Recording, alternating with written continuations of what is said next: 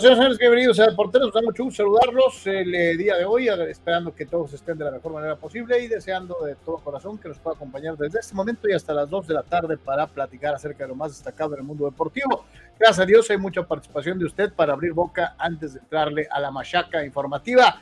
Ya está eh, la Europa League y su juego final a todo tren y estaremos llevándole los detalles y cómo se están dando las cosas. Si no tiene oportunidad de verlos, pues aquí trataremos de estarle diciendo cómo va el partido eh, conforme vaya acomodándose en eh, el eh, avatar diario y el manejo de las situaciones que ya están haciendo los dos directores técnicos para tratar de ganar el partido. Platicaremos de la final de CONCACAF, estaremos hablando de béisbol y de muchas otras cosas, así que para todos, gracias por estar con nosotros una vez más en Deportes. Como es una costumbre, les recordamos a todos y a cada uno de ustedes que eh, Deportes vive de lo que ustedes eh, nos hacen favor de compartirnos en el aspecto económico y ojalá muchos, muchos de ustedes puedan ayudarnos a seguir trabajando para ustedes todos los días de la mejor manera posible. Gracias a todos los que desde el inicio del proyecto han estado colaborando. No saben cuánto se los agradecemos. Y desde luego también a más que nos hagan favor de eh, participar. Si nos ves, hay posibilidad de eh, apoyarnos eh, en el aspecto económico para la realización del programa en Patreon.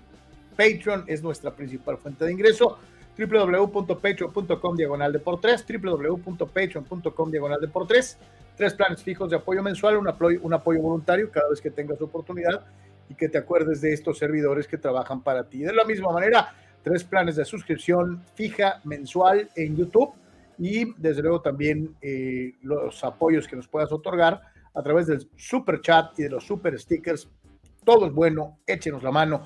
Para la gente de Facebook, ya saben, bueno, pues estamos a la cacería de completar el número que nos pide el señor Zuckerberg para poder pensar en monetizar eh, eh, los contenidos que ahí se generan.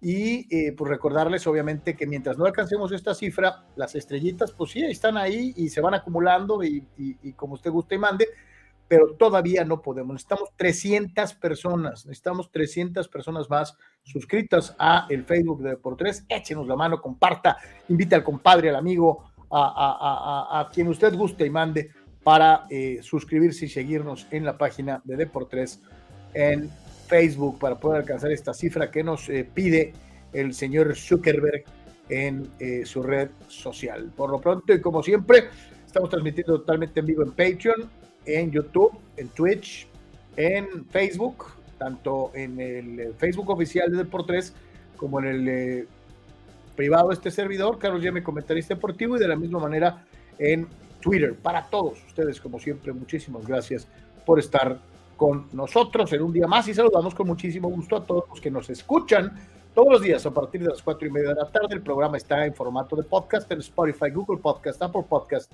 y seis plataformas más para que si no lo puedes ver, lo escuches diariamente. Canal, saludo con gusto, ¿cómo estamos?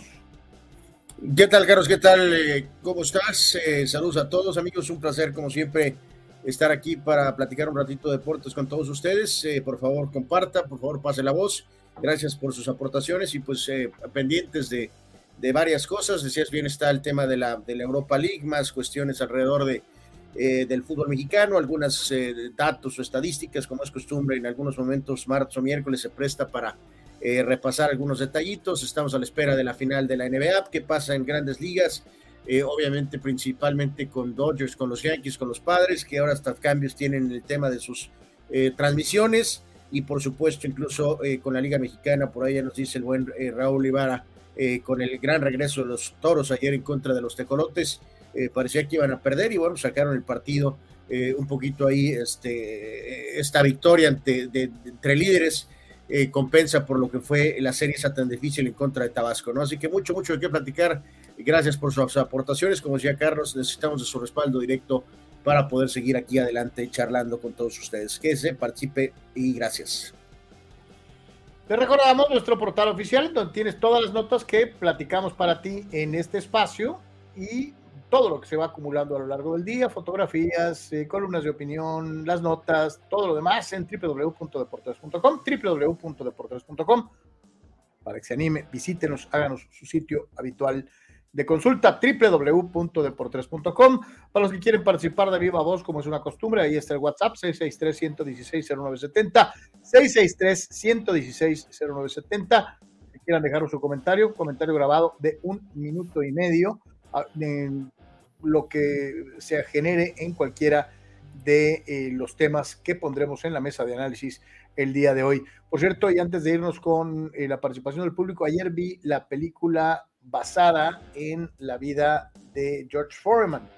Eh, me la chuté ayer en la noche y cerca, pero bueno, este, vi la película y la verdad es que, pues digo, no es una joya de la cinematografía ni nada por el estilo, pero créame que vale la pena, está muy sabrosa este, digo, sobre todo si eres aficionado al box, esencialmente, eh, si te gustó el, e, ese espacio de tiempo con eh, Ken Norton, Mohamed Ali, George Fraser, George Foreman, George Chuvaló, eh, toda esa serie de peleadores, una época muy, muy, Chuck Webner, o sea, una época muy interesante de los pedos completos, te pintan mucho desde el lado de Foreman, lo que fue eh, su llegada al boxeo a una edad eh, tardía, su ascenso meteórico para convertirse en medalla de oro de Juegos Olímpicos en México y prácticamente ir por el campeonato del mundo un año después de la medalla de oro. Este, eh, viene todo, te pintan la personalidad de, de, Mohamed Ali de una manera increíble este, cuánto respeto de Foreman por Ali. Este, él produce la película y obviamente supervisó el guion. Este, es extraordinaria. Si tienen chance de verla, yo me divertí mucho. Es, búsquenla, búsquenla.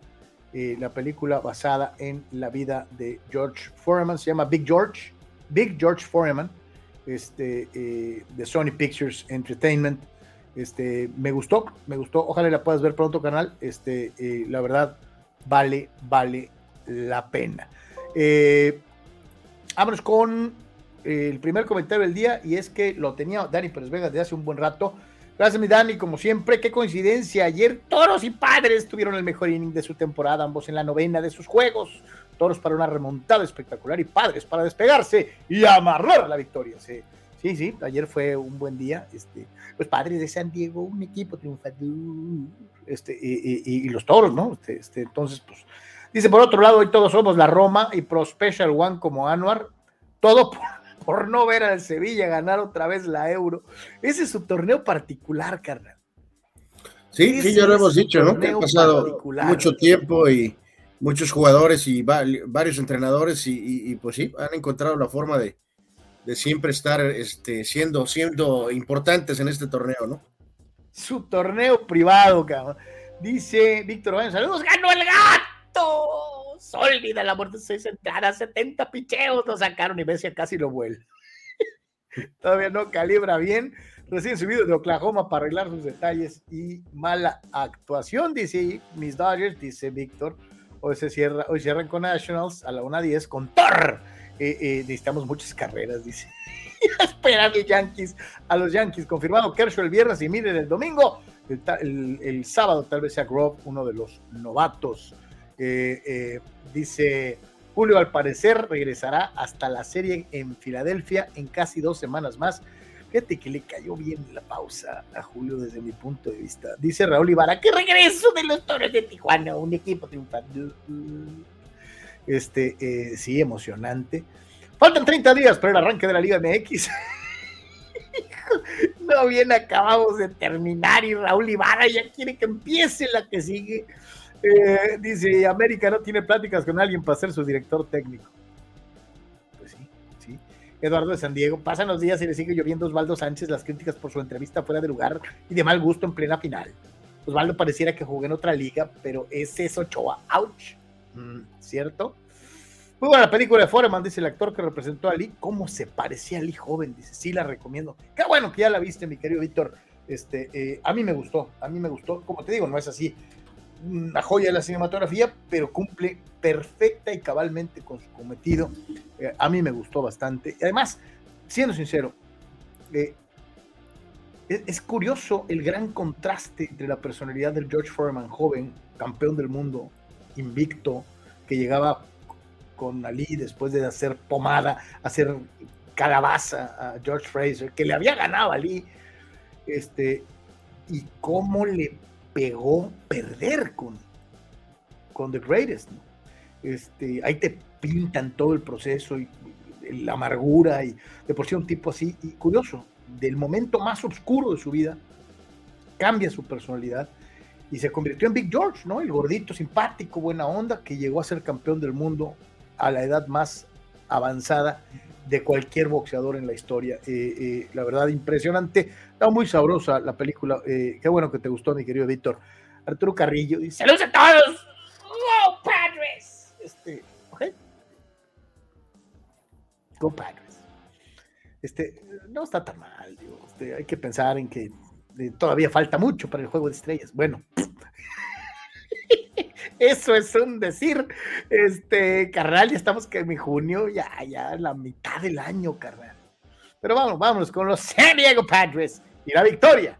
La victoria eh, generada precisamente el día de ayer, nueve carreras por cuatro sobre los Marlines de la Florida, vigésimo quinta victoria para los Padres eh, eh, a cambio de 29 escalados, todavía jugando pelota abajo de 500, una buena labor de Bogarts eh, dentro de lo que fue el partido. El hombre de la victoria fue el de todos conocidos Nick Martínez y llegó a su triunfo número 3 en la campaña. El derrotado fue Dylan Floro, 3 y 3 en ganados y perdidos en la temporada. sí, sí, sí, sí. Este, pues aquí digo, eh, escuchaba algunas reacciones y, hablando mucho que si esto es un parteaguas y que si es un parteaguas, este, eh, pues se va a necesitar más que un triunfo contra los Marlines, ¿no? Aún con eh, circunstancias particulares en donde se dio este, este regreso, Carlos, y en este sentido, pues vamos a, vamos a, observar este, si encuentran más eh, esa consistencia un poco como pasó hasta cierto punto con los propios Yankees, ¿no? De, cuántos juegos tuviste que ganar o incluso cuántas series tuviste que ganar para realmente eh, pues pensar en que esto, esto es una cuestión diferente, ¿no? Este, o sea, decíamos que esta serie se tenía que ganar y se tiene que ganar eh, a como de lugar, ¿no? Entonces, en este caso, pues digo, los, los mentados Marlines, a pesar de la cuestión del standing, eh, pues la labor de Alcántara, seis y un tercio, cinco hits, cuatro carreras, cinco bases, simplemente no, no es el pitcher de la temporada pasada, 93 eh, lanzamientos, Weathers alcanzó cuatro, Sánchez pues adecuado ahí en, su, en su primer momento como catcher, amigos Carlos, eh, ni siquiera todavía usando sus protectores este color yankee, o sea, ni siquiera tiene este, o, no, no sé si esos son los mismos que usó en Minnesota, eh, pero fue curioso ver al, catcher de los Yankees, al catcher de los padres todavía con su eh, Yankee Gear de alguna manera, ¿no? Y pues bien lo dices, Martínez eh, es un pitcher que es muy importante en ese rol de, alguna manera, entonces, este, pues bueno, un triunfo valioso con esas este, cinco carreras en la, en, la recta final que, que, catapultaron y explotaron el partido a favor de los, de los padres, ¿no? Pero es pues básicamente un triunfo, ¿no? It's trivia time. Te voy a preguntar. ¿A qué lanzador le decían el mala suerte? Charlie Librand. Cierto, Charlie Librand, el mala suerte Charlie Librand. Pues hoy le toca a Blake Snell. ya no sé si le ponemos, eh, eh, le copiamos el apodo a, Charlie Librand, pero pues un ganado, seis perdidos, 5-0-4 de limpias en eh, lo que va de la temporada. Snell eh, sigue siendo ese pitcher que pudo ser y que no es. Digo, todavía no se acaba su carrera ni nada por el estilo, pero sí sigue siendo eh, una gran incógnita. Cada que va a la loma, eh, piensas, uff, este, el hombre que estará enfrentando en duelo de zurdos es Braxton Garrett, un ganado, dos perdidos en lo que va de la, de la temporada, el partido de los padres este va eh, a las 3 de la tarde con 40 minutos. 3 de la tarde con 40 minutos. Este, aquí agregar el tema que se volvió pues más, más llamativo ayer, más que el partido eh, ganado, Carlos, que fue este desastre eh, que traen los padres porque la, compañía eh, que estaba controlando lo que era Valley Sports San Diego, pues no pagó, ¿no? Entonces, este, a partir de este momento, Major League Baseball controla principalmente lo que son los juegos en lo que es el territorio denominado de los padres, y Carlos, con producción de Major League Baseball. Entonces, no más Valley Sports San Diego. Entonces van a ir los partidos. No, no estoy muy seguro, la gente que ya tenía su pago de temporada de MLB, pues me imagino que va a estar recibiendo los juegos normales, pero eh, no estarán los juegos por Valley Sports, principalmente en esa situación del el mercado, obviamente, propio directamente de, los padres. Por eso ahora los juegos se podrán, ahí los padres han estado difundiendo ah, por DirecTV, este, eh, por ATT Uverse, por Spectrum e incluso el famoso y bien y amado, recordado, famoso Canal 4, Carlos, ¿no? Donde eh, por algunos momentos eh, eh, tuvimos temporadas donde se podían ver ahí los juegos de los padres vía el sistema de cable aquí, por ejemplo, en Tijuana, que era una chulada. espérame lo que te iba a decir. ¿Cómo te extraño, Larry Luquino? Este, porque todo ese rollo de tener los juegos de los padres acá, en ese convenio con Cable Más y el famoso Canal 4, puta, nos trajo la pues oportunidad de ver los juegos todos los días, ¿no? Y eso, y eso que el equipo era, digo, hay diferentes formas de analizar eso, ¿no? Porque estás tratando de difundir tu producto porque el producto no es así top, vamos a decirlo. Pero en este caso, ahorita que el producto supuestamente tiene una alta inversión y tienes prácticamente el parque casi asegurado lleno todos los días, pues qué mejor que poder difundirlo. Pero bueno, todo esto se detona y esta intervención, por decirlo de alguna manera, de Major League Baseball, porque eh, eh, simplemente eh, lo que es Valley Sports San Diego por esta compañía Diamond Carlos explotó y simplemente no pagó, ¿no? Así que, este, pues bueno, ahora los padres estarán en esta dinámica. Vamos a ver qué pasará, por ejemplo, la siguiente temporada, eh, cómo se va a reestructurar ya de una manera más clara esto.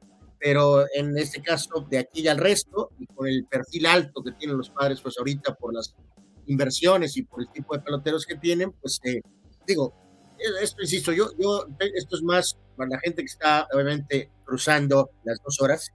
Eh, de este lado, pues yo creo que era eh, obvio, Carlos, que la, opción era, pues, que tenías el paquete, ¿no? El paquete de Major League Baseball y pues ahí estabas viendo los juegos. Por ejemplo, los, yo, no, yo no, no tuve ningún blackout este, a los juegos de los padres aquí. Están los sistemas Jack Sparrow, que ahorita son tan eficientes que donde pues tienes todo. Entonces esto no tiene ninguna consecuencia porque vas a tener de todas maneras los juegos. Pero esto es más específico obviamente para la gente en San Diego y, la, y los juegos de principalmente de local de los padres. Bueno, también tienes este, este rollo, ¿no? De, de, Major League Baseball TV. Este, no sé cuánto cueste, este, pero pues ahí tienes la opción de pagar pues tu, temporada, ahorita ya avanzada, a lo mejor te cuesta menos. Sí, pues, o sea, ahí eh, hay forma, ahí hay una del caso específico, de si no quieres pagar por todo, pues ahí puedes pagar para tener los juegos de los padres, ahí, ahí estaba en la gráfica. Efectivamente, entonces este digo, pues digo, para los que tenían esta situación, pues ahí está Major League Baseball TV que no se raja, lo puedes ver en el teléfono, lo puedes ver en tu tablet, lo puedes ver en tu computadora o en tu tele con, con acceso a internet este, y pues ahí está, ¿no? Este, pero qué curioso esta implosión de, de, la compañía esta Bali, ¿no? Este, eh, pues la Diamond, la compañía Diamond Vision, una cosa así que es la que estaba en control específico de esta cosa de Valley Sports San Diego y pues, pues simplemente pues hubo fechas de pagos, Carlos, y pues no pagaron. Y pues bye bye. Y yo he visto algo similar en algunos lados. Eh, pues sí, pues sí. ¿Cómo te extraño, Televisa? Ah, no va. No, no, no, de hecho, no, la verdad no, la verdad no. Hija, pero bueno, ahí de perdida se pagaban. Bueno. Este, eh, eh, eh, en fin, dice Temar.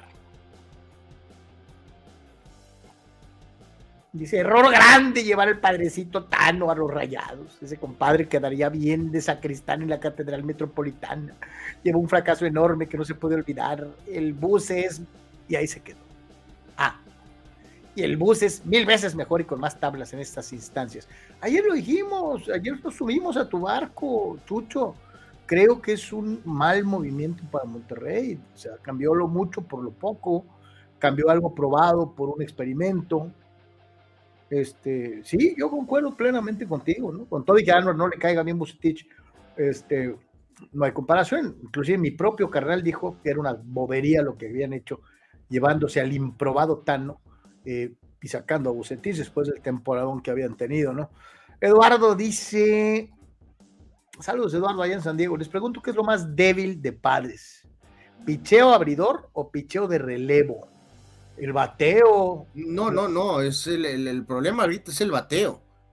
sí, claro, digo, con todo y las devenires de, de, Snell, que a veces arriba, a veces abajo, más veces abajo que arriba, creo que lo que ha faltado es carreraje, ¿no? O sea, ahorita no le podemos echar la culpa a los pitchers, o sea. Sí, o sea, eh, o sea, por ejemplo, el caso específico de, de Snell, pues no ha funcionado, no va bien.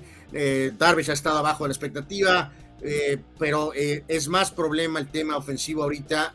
también es un detalle eso de el desempeño de estos dos pitchers abridores, pero creo que es mucho más preocupante el tema de la ofensiva que incluso este irregular desempeño de dos de los pitchers importantes de la rotación, ¿no? Fíjate lo que nos dice Dani, y esto es muy bueno aclararlo, qué bueno que lo mencionas. Dice, no, aunque tengas membresía de Major League Baseball, no se podrán ver los juegos de los padres. Será un paquete aparte para todos. Dice, así que a buscarle Jack Sparrow. Eh, ok, bueno, pues habrá, habrá que esperar este, eh, eh, esta situación y en este caso, pues pues si es así, pues. Eh, Eduardo dice el canal. Si es así, es un error, está, mal, ¿no? El canal Valer de DirecTV, yo creo que estás confundido, es Bali, es, es el Bali, como, como el Hotel de Las Vegas, Bali con Y, S, Bali, eh, eh, está pasando los partidos de los padres, ya no. Sí, Bali Sports San Diego, pues, ¿no? Sí, ya no. dale rebaño, ve esto, al buen César. Día 3 la vida no tiene sentido. Mis chivas siguen dándome depre. Sí, no, ya, ya han, aparecido varios videos por ahí, ¿no, Carlos? En este, eh, en, um, de algunos que estaban muy bravos, ¿no? El, momento en que Chivas iba en, la, en la ventaja, ¿no? Este, con videos eufóricos y, y que los mexicanos y que pues aquí no hay guiñacs y que no sé qué tanto y que no sé qué tanto y pues al final pues estallaron, ¿no? Como Y que llega le francés, le mató, le pegó y bueno, no, aquí no fue el pegó, fue la chiva y va, este, híjole, qué feo Mateo y, lo remata, lo remata este eh, eh, el buen César, este Dice, ponlo cuando sea el bloque de chuta, le dio una vez, cabrón. Señores, muy buenas tardes, abrazos. Oigan, fíjense que estaba haciendo un poco de introspección después de los eventos tan depresivos que hemos tenido los aficionados del rebaño. ¿No creen que los equipos grandes, después de un evento tan traumático como lo que pasó el domingo, se ponen a chambear y sacan alguna noticia, algún fichaje, algún refuerzo eh, sobresaliente, un fichaje bomba, vaya? Y estoy teniendo un poco de flashbacks tipo Vietnam con estos nuevos fichajes que, está haciendo el rebaño, ¿no? Este delantero de la Liga de Ascenso, del Celaya, aquel portero que viene de la quinta división de España, eh, de alguna manera no está dando el mensaje a la directiva de que pues no hay lana, no, no sé, hay deudas, eh, el desfalco de la señora todavía no se pueden recuperar o la empresa de los chochos le está quitando dinero a Chivas. Este mensaje de la directiva, no sé, de alguna manera me está dando la impresión de que se viene otro momento triste para Chivas, ¿eh? Si no se ponen a chambear o si no salen algún, yo sé que pasó poco tiempo, pero Anor, no me dejarás mentir, cuando el Barcelona lo ganaba todo, después un par de días, el Real Madrid trae el fichaje de Cristiano Ronaldo, que a la postre, pues nos dio muchas alegrías a los aficionados del Real Madrid. Este, no sé cómo vean ustedes ahí. Después de llegar a una final, ¿no creen que la marca Chivas se posiciona un poquito mejor? Eh, después de todo el mugrero que ha habido, Chivas pueda generar algo de dinero aunque se haya perdido la final. Ahí les dejo una preguntita. Saludos, abrazos, que tengan una buena tarde. Pues, César. Pues César, pero pues tú lo sabes, también el tema del mexicano, el mercado pues te limita, no es mucho a lo mejor por buscar algún este, refuerzo, refuerzos extranjeros o algo, o sea, lo que voy es que eh, qué tipo de jugador, se habla mucho de que el equipo está relativamente bien y que falta ese delantero, eh, pues fuera de decir que regresa eh, Puligol o, el propio, o que convenciste al Chicharo, Carlos, o la triple mental de lo de, de, Vela, Carlos. Eh, porque Henry no va a venir ahorita, es obvio, por lo menos el siguiente torneo va a seguir en América. Entonces, Raúl Jiménez, ya no creo que ni siquiera está en la conversación de nadie. Entonces, mi querido, o sea, ¿qué, ¿qué, tipo, o sea, qué jugador, pues, o sea, no tiene caso anunciar un defensa o anunciar un medio cuando la necesidad principal del equipo es un delantero. Entonces, eh, eh, ¿qué delantero puede, ahorita Hierro, que por cierto estaba dando conferencia ahorita hace, unos minutos, donde va, pues, está dando su, su, balance final y lo que viene, pero, eh, o sea, te entiendo perfectamente en lo de hacer un splash de alguna manera. Monterrey lo hizo, Carlos, este, de manera, con su truculento firma del, del, del, técnico, este increíble Tan Ortiz, pero increíble para mal, ¿no? O sea, trataron de contrarrestar el título de Tigres con el anuncio de la contratación del Tan Ortiz. Pero eh, en este caso, pues, pues Chivas, pues Carlos, o sea, lo único que podría hacer un splash, te reitero, mi querido César, pues es que el Chicharo eh, aceptó volver, o ya un poquito menos, pero pues no caería mal, pues a que Alan Pulido vuelve a las Chivas. Fuera de eso, ¿qué otros delanteros? ¿De dónde qué delanteros? ¿Cuáles? Eh, Mira, vamos poniéndolo claro. Jiménez no va a venir. O vamos, sea, vamos poniéndolo claro. Entiendo el, el, el, resquemor. Hoy están diciendo que van a traer, y te doy el ejemplo de mi equipo, ¿no? Están diciendo, ayer anunciaban en diferentes redes, Santiago Naveda tendrá una segunda oportunidad con el América. Y tú dices, ¿y? O sea, a mí me interesa saber que la manden al carajo a Roger Martínez, que, traigan un jugador verdaderamente de peso a nivel internacional. América sí puede ir por extranjeros de valía.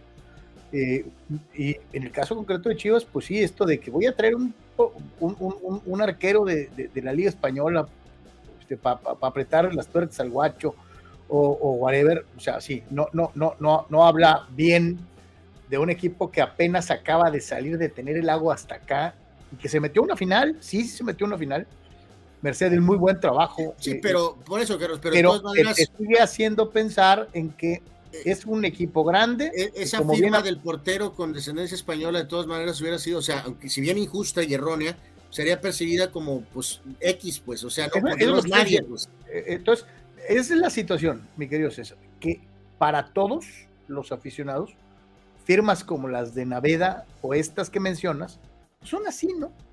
cuando uno espera que siendo un equipo grande, supuestamente, ya sea en popularidad, esto, aquello, apuntas muy bien esta situación. Chivas se aprecia al momento de llegar a la final de no ser este equipo en los lugares 13, 14, que había sido durante varios años, este, recupera parte de su precio a nivel comercial y esto debería redundar en más dinero para comprar refuerzos.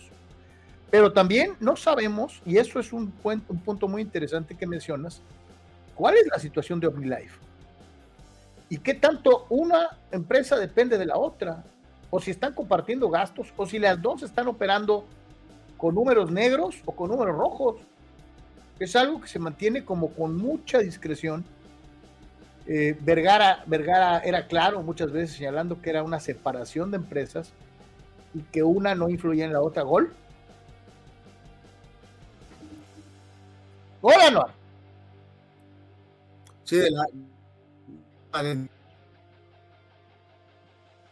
La Roma va ganando 1-0. Sí, sí, dije ahorita, el gol de Dybala este, pone adelante a la, a la, a la Roma de, de Mou. Así que bueno, pues ahí está. Entonces les decía, pues sí, sí es necesario, como aficionado, que te traigan un hombrecito. Pero lo más dramático es lo que mencionaba Anuar, ¿no? un delantero mexicano, en buen momento. ¿Quién? No, no, pues. Eh, ¿Quién? No hay. Pues, o sea, el propio, creo que a quién le agrega, Carlos, pues dice: muevan el mentado Vega y Ríos por el chicharito. Eh, pues, pues sí, o sea, es que esa es la, cosa, mi querido este, César, pues. Eh, o sea, van a tener que seguir siendo más pacientes, ¿no? O sea, bueno, pues Aldívar, eh, mi querido Víctor, tú lo sabes, pues ustedes lo saben, tuvo no una, tuvo 30 oportunidades y, pues no, no se pudo, ¿no? Está el factor de que Macías, Carlos, pero pues Macías sabrá Dios si quede bien o no quede bien eh, de la lesión, ¿no? Entonces, pues, insisto, fuera de Puligol o de Chicharo, eh, no hay más en cuanto a quién pueda venir eh, y que haga un splash, ¿no? De alguna manera, pues. Y sí, andar haciendo splash con el Tano, neta que Monterrey se. Porque digo, vamos a suponer que por un segundo, dejando atrás las raíces americanistas y que esto, yo sinceramente, Carlos, no, no, no, no me aventaría el bagaje, si soy hierro, Carlos, de, eh, por ejemplo, tratar de ir por Raúl Jiménez. No, no sé cómo está Raúl Jiménez. Aparte tiene pues la conexión americanista, entonces cómo sería recibido en Chivas y lo más, pero eso sí, eso, eso, eso pasa segundo término realmente es una incógnita. O sea, este sí tiene nombre Raúl Jiménez, pero, pero pues literalmente no sabemos si esto ya se acabó prácticamente, Carlos. Entonces, ¿para qué gastar un dineral en Raúl Jiménez eh, en el caso de Chivas para hacer un splash cuando no estás seguro realmente de que te va a rendir, ¿no? Eh, Carlos, eh, le mandamos, le mandamos el festejo, por favor, al gran Zeto, que nos manda aquí en el super sticker el respaldo y apoyo. Eh, muchas gracias, mi querido Seto. Papel Café. Ah, este, eh, muchas gracias, Seto, por tu apoyo. De verdad, muchísimas gracias. Todo ayuda, todo sirve, todo aporta. Gracias, gracias, gracias. Pues ahí está. Entonces, este, gracias, mi querido Seto, te la rifas. Gracias, ojalá más puedan ayudarnos. Bueno, Raúl, como siempre, con sus ángulos particulares. Es JJ Macías una incógnita como Jiménez. Es más incógnita Jiménez, Raúl. Tú lo sabes, por Dios. O sea, también el Macías trae eh, muchas incógnitas pero, eh, Jiménez, es el acertijo, o sea. Sí, este, eh, digo, el caso del JJ, híjole, caray, pues rindió muy breve espacio de tiempo, rindió más Raúl que, el JJ. Y las lesiones de uno y de otro son distintas, pero, pero no me atrevería a decir que uno sea más sano que el otro, ¿eh? te lo digo sinceramente. O sea, no, no, pues está más sano Macías, Carlos. O sea, y eso que también él viene de lesión. O sea, yo sinceramente creo que voy más por Macías. No, este... yo, estoy, yo creo que es 50-50. Yo, yo, ninguno de los dos me garantiza que vayan a terminar una temporada completa. Pero pues, este, en fin. Vámonos, señores, a eh, seguir con béisbol. Nos descarriló el buen César, pero pues era un buen tema para platicar. Este, eh, precisamente conversando acerca de los Dodgers de Los Ángeles, de nuestro querido Víctor Baños, Chucho Pemar y muchos más. Ayer los Dodgers le ganaron a los Nacionales nueve carreras por tres. Dentro de lo que fue el partido, el señor Freeman pues ha estado haciendo las cosas como se espera, cuatro eh, hits para extender su eh, número de partidos consecutivos conectando de imparable a un total de 19 en la victoria de 9 a 3, en donde, como decía Víctor, Tony Gonzolín se llevó su tercer triunfo en lo que va de la campaña. El derrotado fue Jake Irvin en el partido celebrado el día de ayer. Así que los Dodgers llegan de esta manera 34 sólidas victorias a cambio de 22 descalabros, muy por abajo, o digo, muy por arriba del 500 de porcentaje. Y los Dodgers están jugando como lo que son los Dodgers, ¿no? No, no, Carlos, y reiteramos, 31 de mayo, o sea, prácticamente el primero de junio. Eh, no nada más es el tema de que los padres necesitan eh, ganar partidos y ganar series necesitan que los Dodgers pierdan partidos y pierdan series y pierdan consistencia. Y ahí es donde va a venir. se bajó un poquito tu micrófono. Eh, pues aquí, aquí, estoy, estoy igual. Eh, a ver ahí. A ver si quieres pegarte un poquito más. No, no, estoy igual. A ver, checa, checa el tuyo. A ver, ok, ahí estamos. Este, reitero, o sea, los padres podrán ganar, Carlos, pero van a necesitar que los Dodgers, los Dodgers pierdan que los Dodgers caigan en un slump. O sea, son ocho juegos de diferencia. Y será el sereno, Carlos. Eh, dirán lo que digan, que quien transmite los juegos. Los señores Dodgers tienen 313 carreras anotadas. Los padres tienen 223 carreras anotadas, Carlos. Sí, es una diferencia, ¿no? O sea, eh, este equipo, o sea, luce sólido. Creo que ahorita si pudiéramos evaluar eh, vamos, Milwaukee está al frente de la central y realmente Atlanta, ok, se reconoce, es un equipo fuerte. Eh, los Mets y los propios Phillies también se han quedado cortos. O sea, pues está muy claro, este es el equipo eh, tiene 34 ganados y en este caso, eh, pues eh, bueno, los de Leicester americana que se cuecen aparte. y Texas, que sorpresivamente tiene 35 victorias, ¿no? Hasta cierto punto sorpresivo. Mi, punto aquí es, Carlos, es que pues no, no llegó pues el bajón o el bajoncito que se pudo haber esperado de los, de los Dodgers, ¿no? No llegó. Y Freddie Freeman, Carlos, amigos, Víctor, son que ya 19, 19, eh, juegos, ¿no? 19 juegos que lleva Entonces, este, híjoles, pues esto, el propio Martínez creo que, digo, ha respondido, el JD Martínez, yo pensé que no tenía mucho. Eh, Jason Hayward mucho más inconsistente, pero pues ahí aportó ayer, por ejemplo, respaldando a lo de Freeman, ¿no?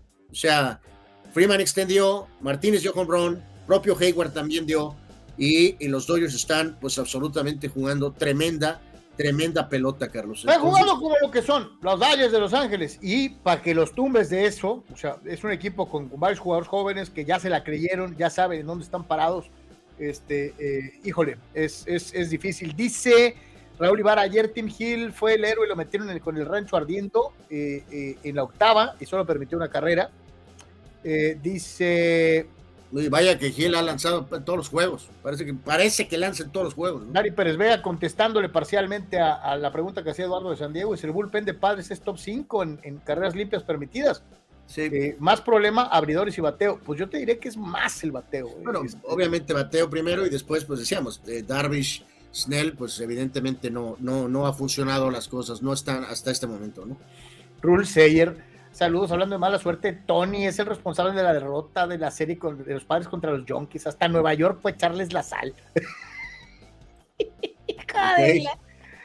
Chale, saludos al Tony. Este dice por acá. a ver, ¿dónde está? ¿Dónde está? Se me, se me, se me, se me escamoteó. Desapareció. Dice padres, dice Juan Pitones, a dos juegos y medio del último wild card que tú mencionaste la diferencia con los Dyers en la división. Anuar. Y, mm. ya empieza a ser factor esto que, menciona Juan, ¿no? No, no, ya sé, o sea, esto pues ahí están, pues para eso se también la idea de MLB y Liga MX, pues evidentemente va a haber a tiro de piedra el tema de los, de los, eh, yo estoy hablando de la meta que se supone se tenía en la temporada, que era ganar la división, ¿no? Eh, no, voy a entrar por el Wild Card 44 y voy a prender el switch en el playoff porque ya lo hicimos la temporada pasada y ya le ganamos a los Dodgers la temporada pasada. Pues ya hablaremos de eso después. Ahorita no es el momento de decir, eh, Carlos, es, ridículo, ¿no? O sea, eh, eh, no puede salir del campamento padre, le ganamos a los Dodgers en el playoff pasado. Es ridículo eso, ahorita no se Ya pasó, ya pasó. Lo pasado, pasado. Dice Raúl eh, Raúl C., los Dodgers siempre van bien y a la hora de los guamazos nomás no. A ver si este año es el bueno para los Dodgers. Pero también te diría, mi querido Raúl, que pues yo prefiero un equipo que sea consistente, que te califique de todas, todas a playoff, la mayor parte de las veces en primer lugar.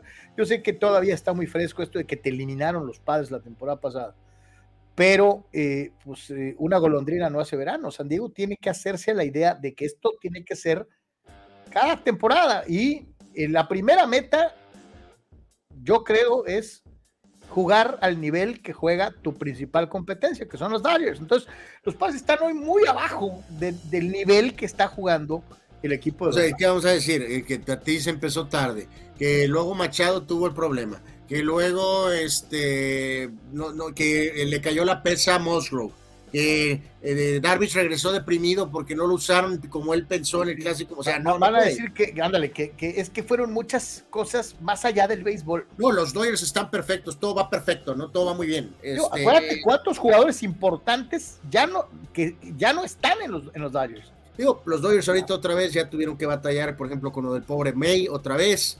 Eh, o sea, los, los propios Yankees han estado batallando con el tema de, bueno, ya normal, del mentado lesionado o sea, todo mundo tiene broncas, ¿no? O sea, no, no puedes estar de este. Dice, los padres ya pestan a proyecto fallido, los Dodgers se debilitaron con la serie de jugadores y padres se reforzó y en el papel sigue lo mismo de la temporada pasada, ¿no? Los, los Dodgers arriba, los padres abajo.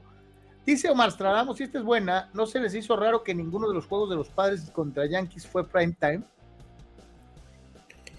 Eh, pues, pues no, ni por aquí me pasó, mi querido Mastradamus, pero pues sí, pues sí, o sea, no sé, eh, tranquilamente, digo, el calendario también me dio cuenta, ¿no? O sea, lo, quieras o no, Mastradamus, te reitero, ¿no? O sea, fue medio mafufón porque, por ejemplo, Yankees no podía tener principalmente el juego del domingo en la noche, ¿no? El juego de ESPN, porque tenían juego en, en Seattle el lunes.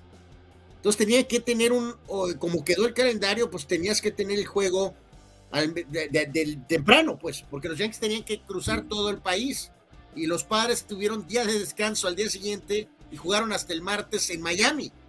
Pero a, lo que voy es, ahí hay una cierta lógica de por qué los padres no jugaron, eh, eh, los Yankees padres, por ejemplo, no jugaron el, el Sunday night. Yep. Dice Dani Pérez Vega, ¿Por qué jugadores que se veían acabados lucen cuando llegan a Dodgers? ¿Por qué su equipo de sabermetría y cocheo es excelente? Siempre los usan en los matchups favorables, a diferencia de mis padres. Bueno, también te diría, mi querido Dani, este, el equipo de, trabajo de Dave Roberts, pues ha estado tocando la puerta de ganar seis mundiales y hasta ha ganado una por ahí desde hace un buen rato, ¿no? Entonces creo que ahí está la gran diferencia, experiencia hace la diferencia. Pues yo creo que aquí, Carlos, amigos, eh, pues el jersey ayuda, Carlos, ¿no? Eh, bueno, oye, te compromete a hacer más cosas, ¿no? El jersey pesa, el nombre pesa. Ok, solo han ganado una serie mundial desde el 88, pero como dice Carlos, y tienes razón, o sea, y aparte el base es un poquito diferente al resto de los deportes, eh, de que aquí no es un maratón, Carlos, son dos. Entonces, lo hemos dicho, la realidad de las cosas es que donde es más difícil ganar es en el base. De todas. Es donde es más difícil ganar. Entonces, el ser tan consistente tantos años con tantos equipos, este, con eh, diferentes managers incluso, eh, tiene que ser valorado lo que, lo que Dodgers ha hecho. Ahora, Roberts Carlos le ha dado la vuelta a, pues, no a la tortilla, a la cocina. O sea, Dave Roberts es un manager eh, en prime, absoluto. Es un manager que está en su prime. Sí, señor. Entonces, eh, también eso pesa, no es un manager o muy joven, o a lo mejor un manager que ya está a lo mejor un poquito veteranón, eh, en fin. Dice Juan, tiene razón. Se, Anwar se supone que Dodgers perdería la división este año y Padres estarían en las series de campeonato. So far, same old story. Los Ángeles. a veremos, a ver qué pasa más adelante, pero pues ahorita estamos hablando de lo que está pasando ahorita, ¿no? Raúl Ibarra, padres, ya estaba gastando dinero, pues yo hubieran ido por Bochi para convencerlo que regresara, ¿no? Este, pues... Bueno, mi querido Raúl, pues yo creo que ahí hay límites, ¿no, Carlos? Yo creo que pues decidieron poner la feria en, pues en los peloteros, ¿no? No, no estoy muy seguro que habrá de veras, de veras tras algo, creo que Bob Melvin no es un mal manager. Pero, ¿sabes qué también eh, cuenta ahí, Carlos? Yo creo que el propio Preller, ¿no? O sea, yo no sé si incluso esta misma administración, tú quieres traer al emblema de la administración tan recordada, Carlos, como manager. ¿No quieres tú tener a tu propio manager de tu propio legado? O sea, honestamente me encantaría meterme a la cabeza de Preller o ser de esos de que puedes escuchar ahí, de si honestamente el nombre Bochi, eh, de sacarlo del retiro, qué tan serio fue considerado o si fue este es el equipo de Preller, no el de Kevin Towers, ¿no? Bueno, o sea, el equipo de, por eso, aquel equipo es recordado por el es manager Bochi y sobre todo la directiva que encabezaba eh, Luquino y el dueño era John Morse. John Morse. Aquí estamos hablando ahora de Seidler, que te acuerdas estaba como en dupla, él se queda en control, Preller es el GM, y entonces vamos a ir por el nombre de hace 20 años para que nos lleve al siguiente nivel algunos dirán, Ay, no, eso no es factor, el ego no es factor. ¿Pega en tu ego? Mm, yo creo que sí pega un poquito el factor. Pues sí, así que pues ahí están las cosas, ¿no? Dice Omar Stradamus, Anuar casi dice que Roberts también hace doble surco. No, no, no, no, no, no, no, no, eh, para eso te tienes que aventar, ¿qué? En una este, motocicleta. Harley Davidson, sí. Este, eh, en 20, 20 carros o el Gran Cañón. Y aquí, aquí decía, ¿no, Carlos? Este, el tema de, de, la, pues no será en serie mundial, ¿no? Pero que después de estos partidos viene la Yankees Dodgers y decía el prime time del domingo es Yankees Dodgers, ¿no? Y ahí Abraham complementaba eh, el viernes va a ser Severino y Kershaw y Cole lanza eh, el, sábado, ¿no? Recordar que esta serie es este eh, es en, en, Los Ángeles, ¿no? Mientras esto sucede, los Yankees de Nueva York ligados a otra Gran actuación de Aaron Judge, llega a 18 cuadrangulares en lo que va de la temporada. Eh, le ganaron por paliza a los marineros de Seattle, 10 carreras por 2. Les pusieron su buena madrina. Otra. Y, simple y sencillamente, pues ni para dónde, ni para dónde hacerse. Eh, eh, la victoria fue para Néstor Cortés, que llega a cinco victorias en la campaña, cambio de dos, de dos escalabros. El de la derrota fue Logan Gilbert, que empareja sus números en tres ganados y tres perdidos. George es este tipo de jugador anual que por sí mismo eh, te da, más allá de lo que te rinde deportivamente, te da un estatus de personalidad que pocos peloteros tienen hoy en día en grandes ligas. George sí tiene pasta, tiene madera para ser ídolo, para ser. No, no, no, pues ya eh, creo que está respondiendo con creces, Carlos, a su este, estafeta. De capitán, ¿no? Sí, señor. Este, y, hago referencia a esto porque tú lo decías hace ratito en relación a, lo que pesa cargar el uniforme de los Dodgers. Si el de los Dodgers pesa, ese que dice Nueva York en el pecho pesa tres veces. Eh, y George ha respondido al, reto de una manera espectacular. Eh, eh, tenemos el caso de, de, mi tremenda metida de pata, yéndome con las primeras tres temporadas de un jugador que empezó al mismo tiempo que George. Los dos fueron novatos del año. Y hoy Aaron George sigue siendo la ley, eh, eh, mientras que Cody Bellinger está en los cachorros de Chicago, ¿no? Entonces, eh, solo jugó bien contra los Dodgers. entonces aquí sí la situación es importante. George responde al reto y muchos pensaban que después de lo que fue la campaña anterior, Anwar, a lo mejor pues era haber alcanzado su pick muy temprano y yo no me yo me atrevería a decir que este hombre nos va a regalar otra temporada del tamaño del anterior, ¿eh? Sí, sí, por supuesto, candidato a MVP. Y en este caso, que pasó un milagro, amigos, ahorita aquí en Deportes, aparte de papel, café. Eh, Carlos medio aceptó algo, ¿no? De que se equivocó, lo cual es, un milagro del universo. ¿no? yo normalmente lo hago. Tú nunca admites un mondrigo error, fulano, pero bueno. Híjoles, eso de veras, Carlos, que esa de veras que eres Yepeto y Pinocho juntos, ¿eh? verdaderamente. Eh, pero bueno, en fin, el punto es que eh, ya que el señor Carlos le entró el, el, el, ¿cómo se llama esa? esa el, la poción de la verdad. Eh, voy a decir, sí, sí, de ese tamaño, pero, o sea, Yepeto, pues por tu edad, ¿no? Y la nariz, pues por Pinocho, ¿no? Entonces. Gracias, hermano. Este, en este caso, Carlos, te dije, salimos de I Will Survive para ah, Estamos Contendiendo. Bueno, pero admite que yo tenía razón en lo que te mencioné. Mientras tú ya te habías bajado los pantalones, así, bueno, lo decimos públicamente, jamás. Tú ya habías aventado el arpa. yo te dije, hermano, estos son los Yankees de Nueva York, no son los guerreros de Oaxaca. No, no, no. A ver, mi nivel de serie mundial eh, cuando tuvimos aquella plática era de era irracional. De, 3%. Era, eras un maldito poser. Era, era de 3%, ¿no? 3% de probabilidades de ganar la Serie Mundial. Ya en este momento lo puedo subir a un. Mi querido Abraham, quiero conocer tu eh, Serie Mundial termómetro. Eh, con el buen desempeño de Yankees en los últimos partidos, las últimas series, Carlos, mi humilde termómetro me indica que los Yankees tienen posibilidades de ganar la Serie Mundial de un 40%. Vaya, pero lo que, lo que tú decías es que ya, ya, tú ya habías aventado el arpa. Yo te dije, los Yankees van a regresar y van a seguir este, peleando. Acabo de reconocer que estaba en un 3% y ya lo subió un 40%. Por cierto, no, hables de porcentajes, di hermano, tenías razón, me no. No, no, no, voy a decir No te dé vergüenza, maldita eh, sea. Ayer este chaval Volpi que luce bien, dio home run, Cana Falafa también dio ayer. Volpi me suena a la Volpe o a Bueno, pues sí suena, pero no, y Falafa tuvo cuatro impulsadas, respaldando a George. su apellido, ¿Sabes qué? Aquí quiero destacar, Carlos, eh, a mí me recuerda a un este, platillo árabe. Eh, pues sí, es, cana falafa, pues sí. Este, eh, en este caso, eh, Boone ha estado muy bravo, Carlos. Lo han echado y ha estado muy entrón y a lo mejor. No, pues acuérdate, el caballón dijo que no iba a durar un mes en el puesto.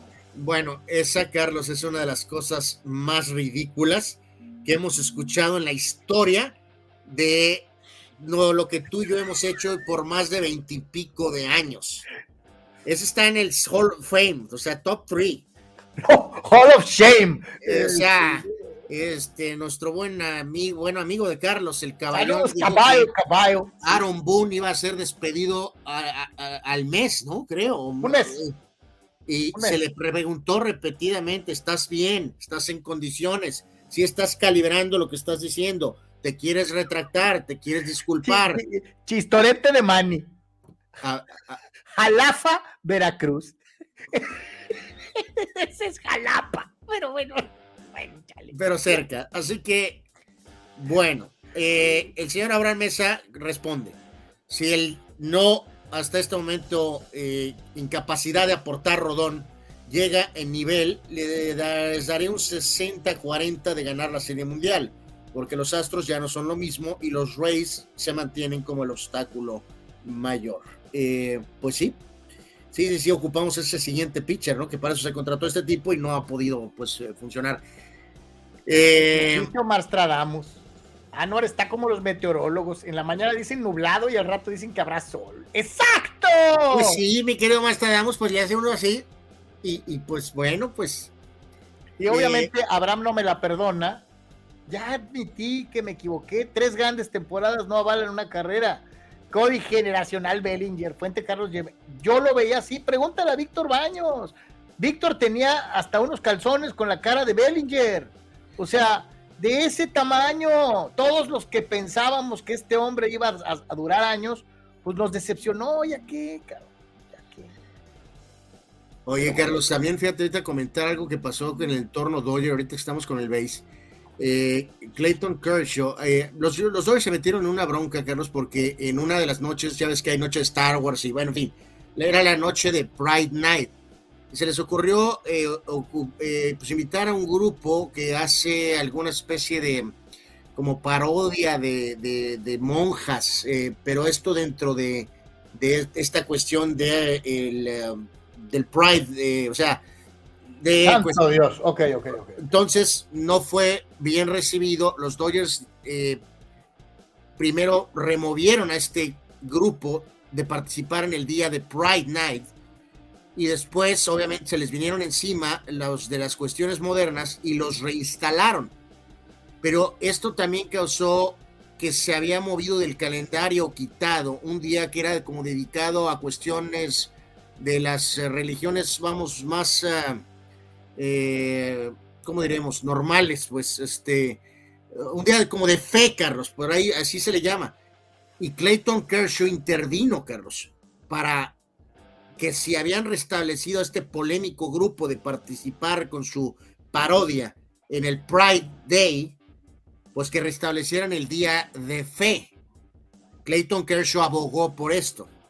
Y entonces ahí quedó esta situación ahorita, que habrá Pride Night con este polémico grupo ahí, eh, pues participando, pero también se retomó el día de, este, pues como de fe, como de religiones, eh, o sea, cristiano, católica, pues más, Pero aquí sí la situación es esta, eh, ¿por qué para unos sí hay derechos y para otros no? ¿no? Entonces, volvemos a lo mismo, cuando son los derechos que yo milito y que yo empujo, está bien, pero si me pones algo que vaya contrario a mi ideología, entonces está mal.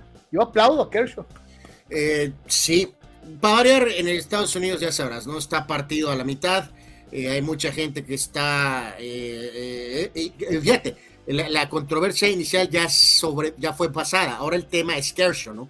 Eh, eh, eh, y su, como quien dice, su fe, Carlos, ¿no? Su, fe tradicional, lo voy a llamar. En su momento, está más en juicio el, el, en su momento, profesa su fe tradicional que las cuestiones modernas. En su momento, Mohamed Ali anunció que no asistiría a una guerra por convicciones de fe y le costó una multa y que le quitaran el título y la licencia y lo tuvieran casi seis años sin ejercer su profesión. Y es un héroe eh, eh, de, del, imaginario popular de los Estados Unidos.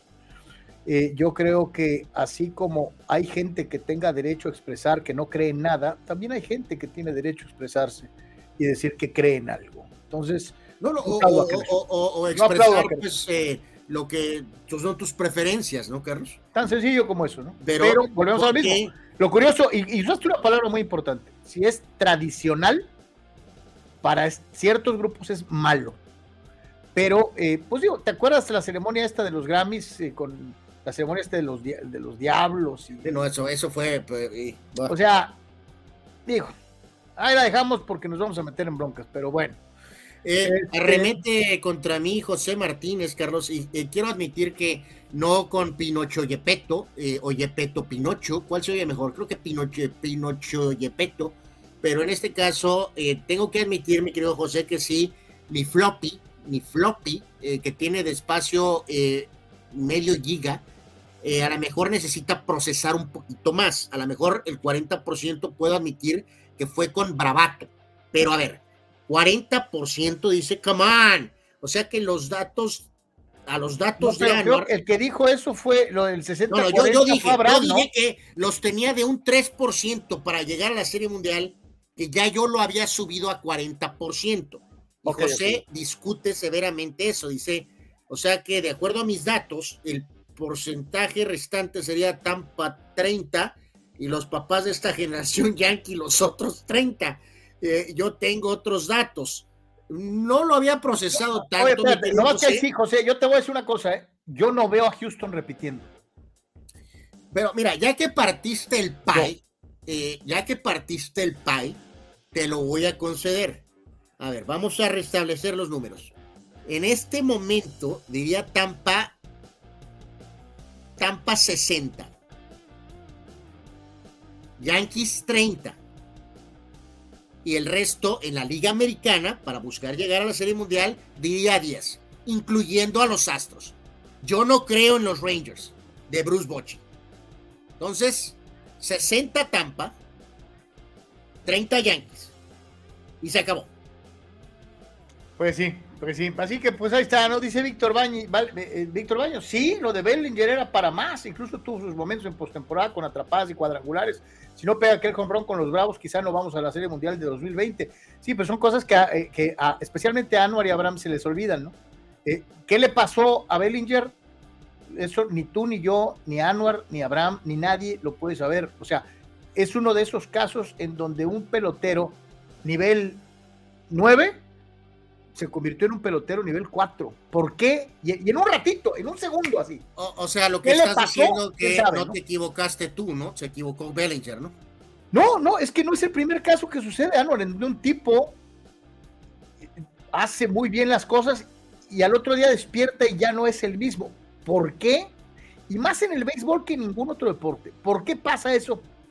No tengo idea, ¿no? Hay muchos casos, muchos. Carlos, arremete Raúl Ibarra contra Sócrates. Creo que esto va por el tema de lo de, de lo del caballón. De lo del caballo, sí. Es que también dice que este la declaración de Sócrates pertenece al Hall of Shame, ¿no? Eh, mi querido Raúl, mi humilde punto de vista es no. Eh, esto, si bien pudo ser una cuestión que no aconteció, lo del caballón no tiene mother. O sea, eh, le tenemos que escarbarle más algunas declaraciones eh, fallidas mías o de las miles de Carlos para eh, y de ustedes mismos. también. no es cierto. Y de ustedes mismos, pero eh, ok, Sócrates sí se lleva el ataque por esto, pero el caballón en sus cinco sentidos dijo que Boone iba a durar un mes. No, bueno, es que acuérdate, por ejemplo, Tito tampoco suelta al pobre Sócrates por aquella, ¿no? Este, o sea, hay varios que no dejan que se le olvide nunca, ¿no? Pero bueno. Eh, Anuar, platícame algo divertido, algo, algo lleno de ritmo, como los toros de Tijuana, un equipo triunfador. Eh, no, pues el equipo triunfador parecía que iba enfilado para la derrota, Carlos. Y resulta que no, resulta que explotaron y le sacaron el juego a los eh, eh, tecolotes, ¿no? De manera, la realidad, espectacular por parte de los toros, eh, en, un triunfo que a lo mejor va a ser catalogado como el parteaguas, tal vez, ¿no? Rally de cinco carreras en el cierre de la novena entrada para darle la vuelta a la pizarra y desatar la locura.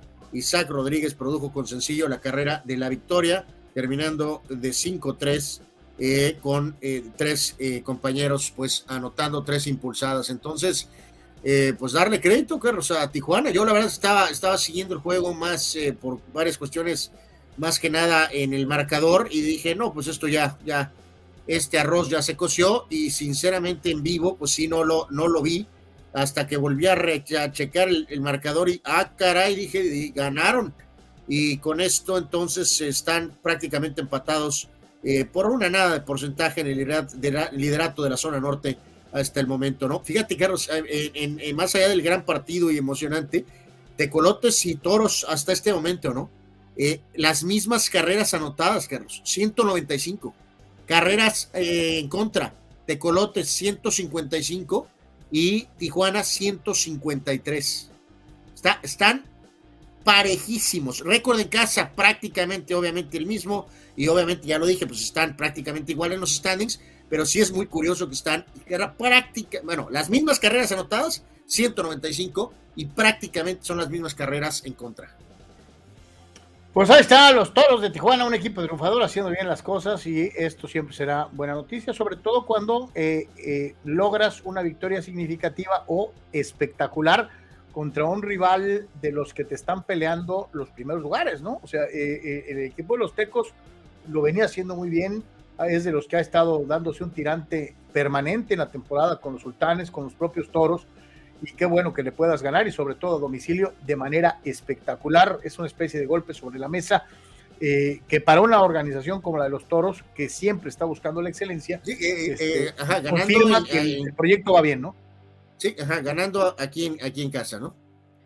Este, entonces así están las cosas. Dice Abraham Franklin Stops, tú mejores números que Bellinger. ¿Qué clase de masazo para Carlos esta estadística? No tengo la culpa, mi querido Abraham, de lo que fue eh, esta debacle en el, al hombre, ¿no? Es más, yo me atrevería a decir que inclusive le tuvieron exceso de confianza. Eh, todos pensaron en que algo andaba mal acá en la Tatema y que iba a regresar a ser el Cody Bellinger. Siguió siendo un extraordinario jardinero defensivo, ¿eh? extraordinario, pero ya nunca pudo batear. ¿Por qué? ¿Quién sabe, no? Eh, dice Pemar.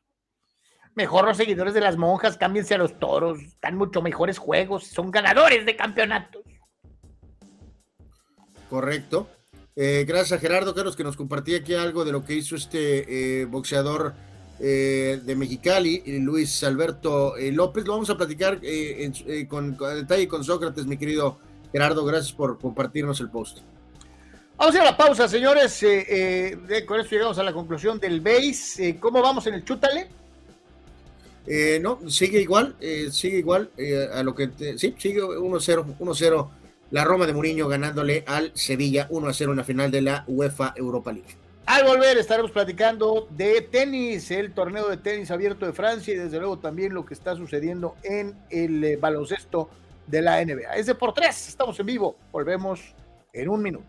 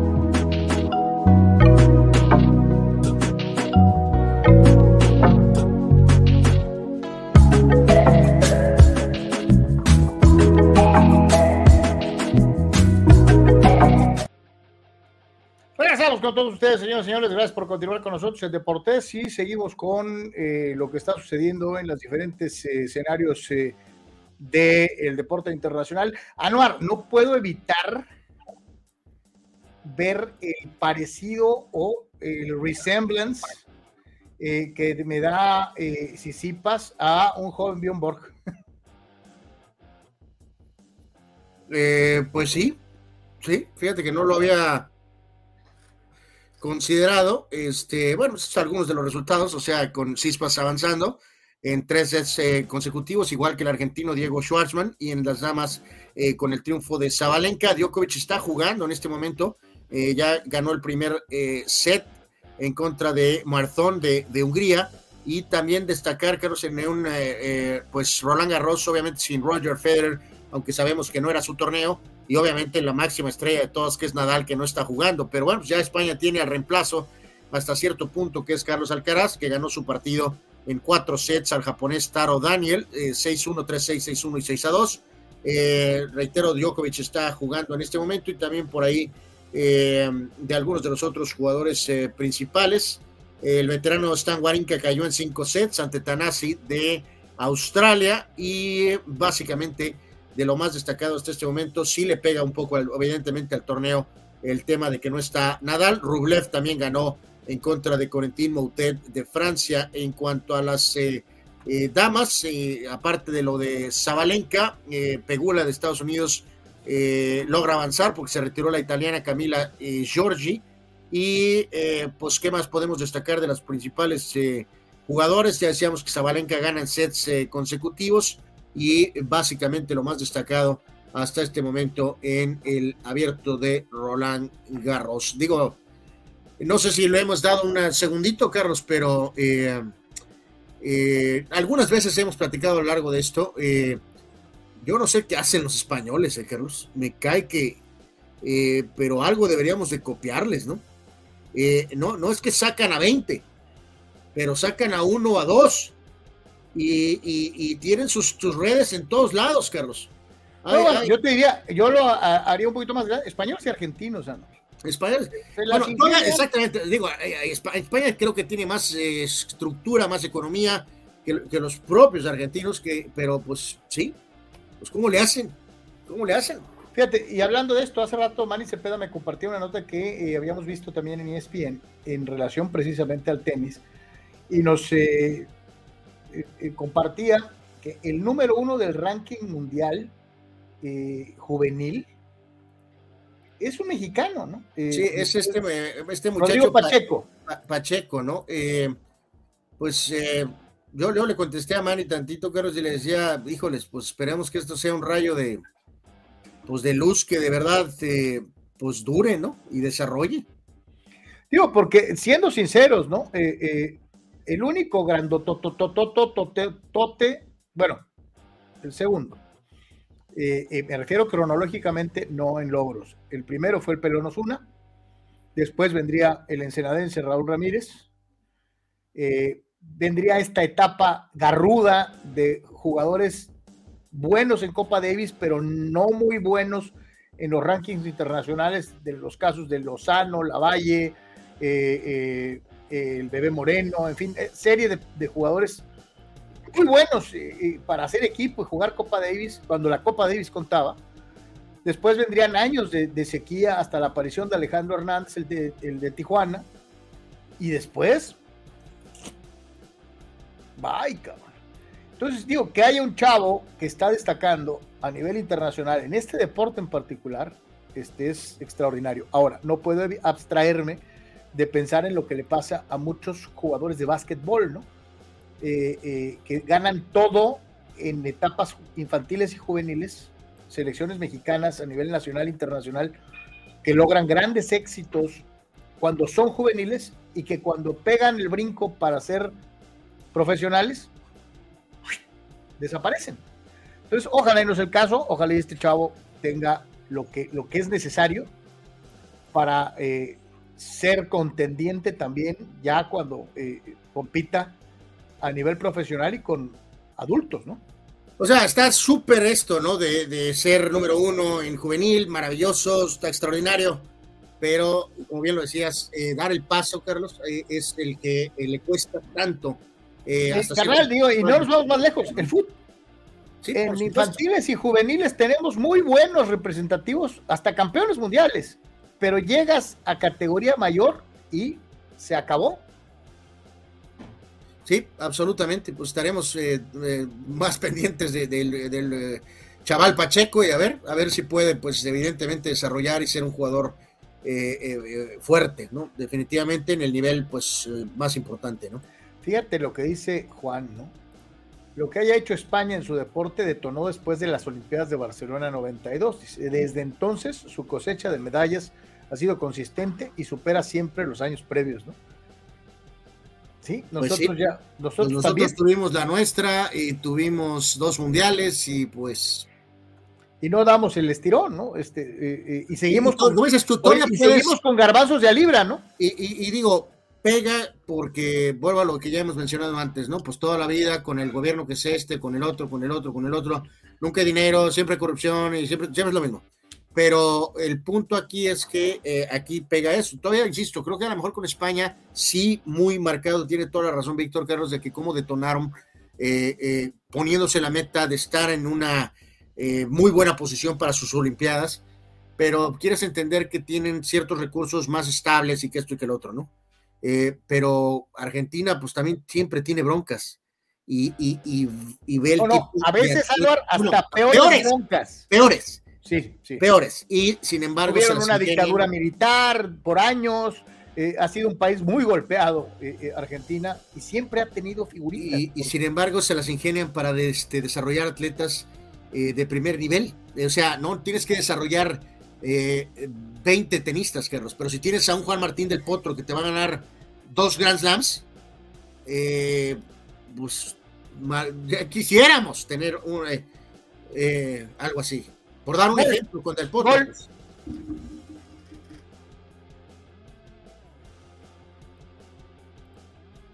Eh, bueno, recordar que Carlos estás como 30 minutos atrás, ¿no? 1-1. Eh, ok. Ok, ahora yo estoy teniendo detalles por acá. Este, ¿Estás seguro? ¿No lo correcto? Sí, y ya empató el, el rey de la Europa League. O sea, este, válgame Dios. Bueno. Uno, uno, Sevilla y la Roma. Este, iba ganando el equipo de Muriño, ya los empataron eh, en este momento. Cuando en mi tiempo este, centro, ah, es un gravísimo error de la saga. Eh, o sea, eh, es más, me parece que es autogol, Anuar. Sí, es autogol, ¿eh? Ok, estoy aquí tratando de eh, llegar. Bueno, pues minuto, ¿qué es? 56, ¿no? Tengo yo. Así que esperemos que este juego se resuelva. Eh, autogol, de autogol, de Mancini. Sí, es correcto. Autogol de Mancini. Esperemos que esto se defina en el terreno de juego. No quiero nada de penales ni nada de eso. Así que esperemos que se resuelva dentro del tiempo normal. Pues decíamos entonces, pues enhorabuena para, para el chavo este que lo está haciendo muy bien. Y eh, volver, ya nomás para finalizar, ¿no? Digo que no se nos olvide. Lorena Ochoa, una en un millón. Eh, eh, llegó a ser número uno del mundo. Yo pensé que iba a haber mucho más mexicanas y no ha habido. Hasta hace poco, un poquito de tiempo, ahí salieron dos muchachitas que medio. o sea, sí, es, sí hay, pero no están en el nivel este, que Lorena tenía. Anas Guevaras como atleta, no como directiva, como atleta, una en un millón.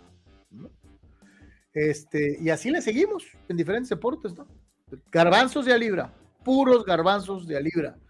Este, eh, no hay consistencia, no hay creación continua de atletas, no hay programas a mediano y largo plazo, o sea, estamos jodidos. Esa es la realidad. Eh, los que no están jorobados son, pues este, este gráfico es eh, increíble, Anuar. La verdad, cuando lo estaba viendo hace rato, yo decía, chale, o sea, lo, que es calidad y consistencia, ¿no?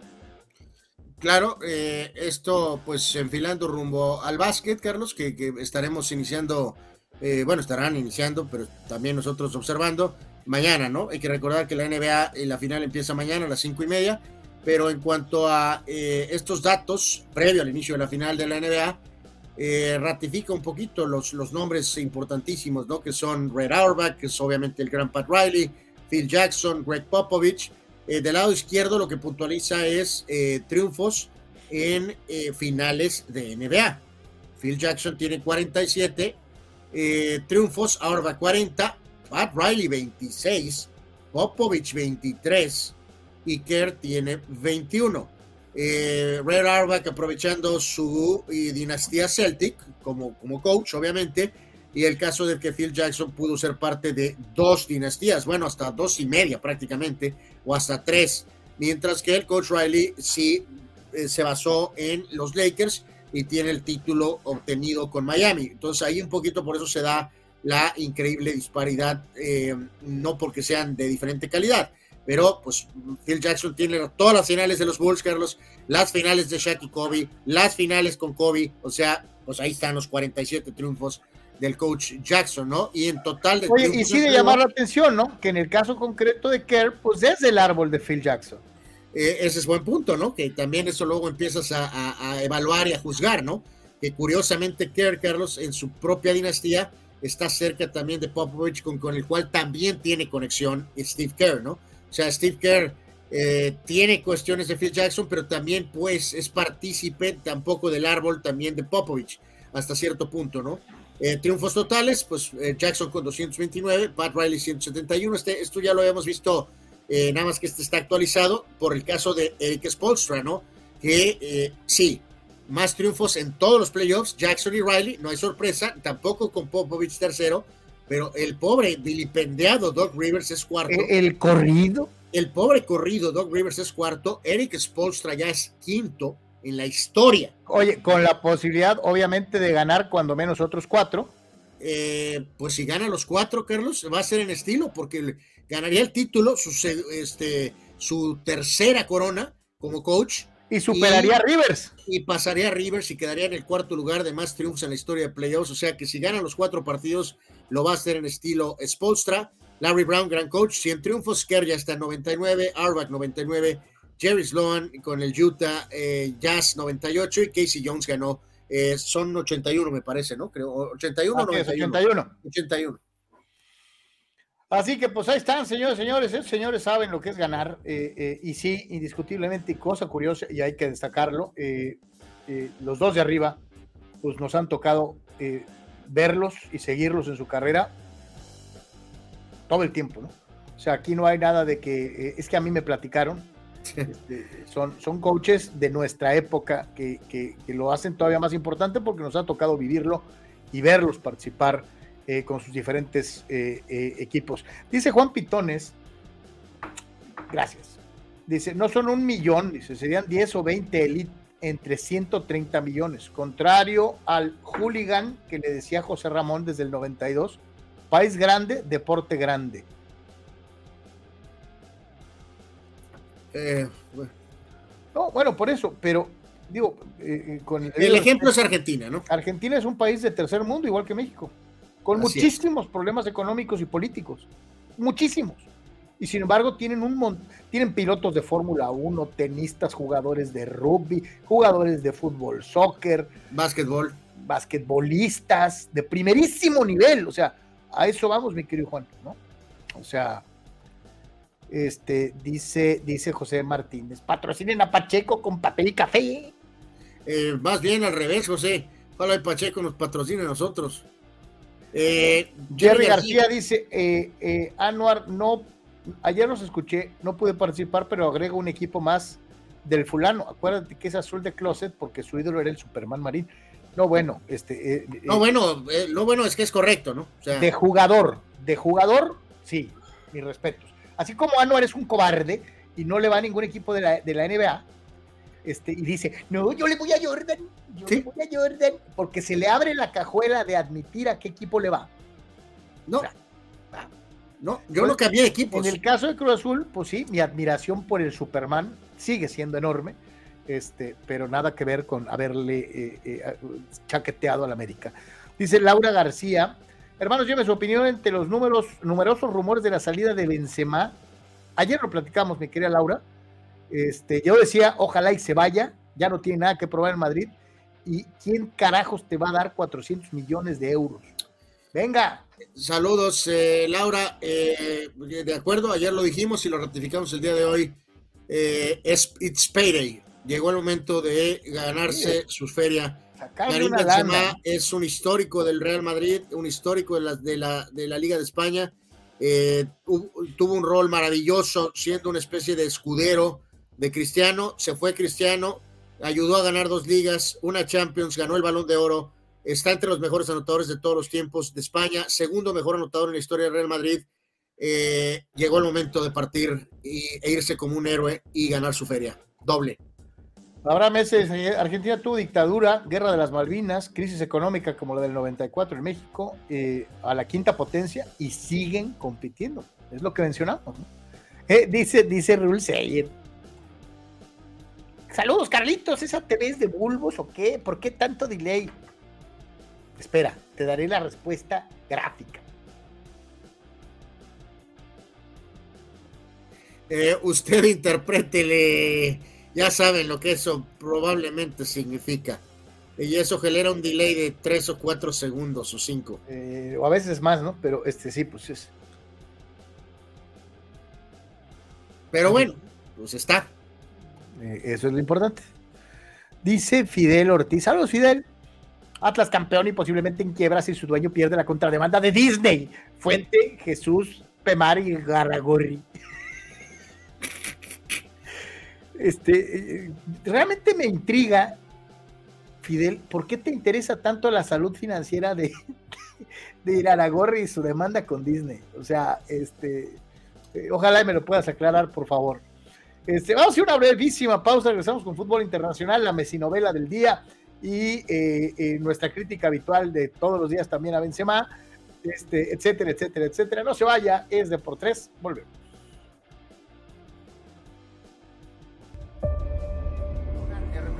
En todo momento, este proyecto maravilloso, de verdad maravilloso. Y en cualquier lugar de Seguridad. Diversión e información en un solo clic.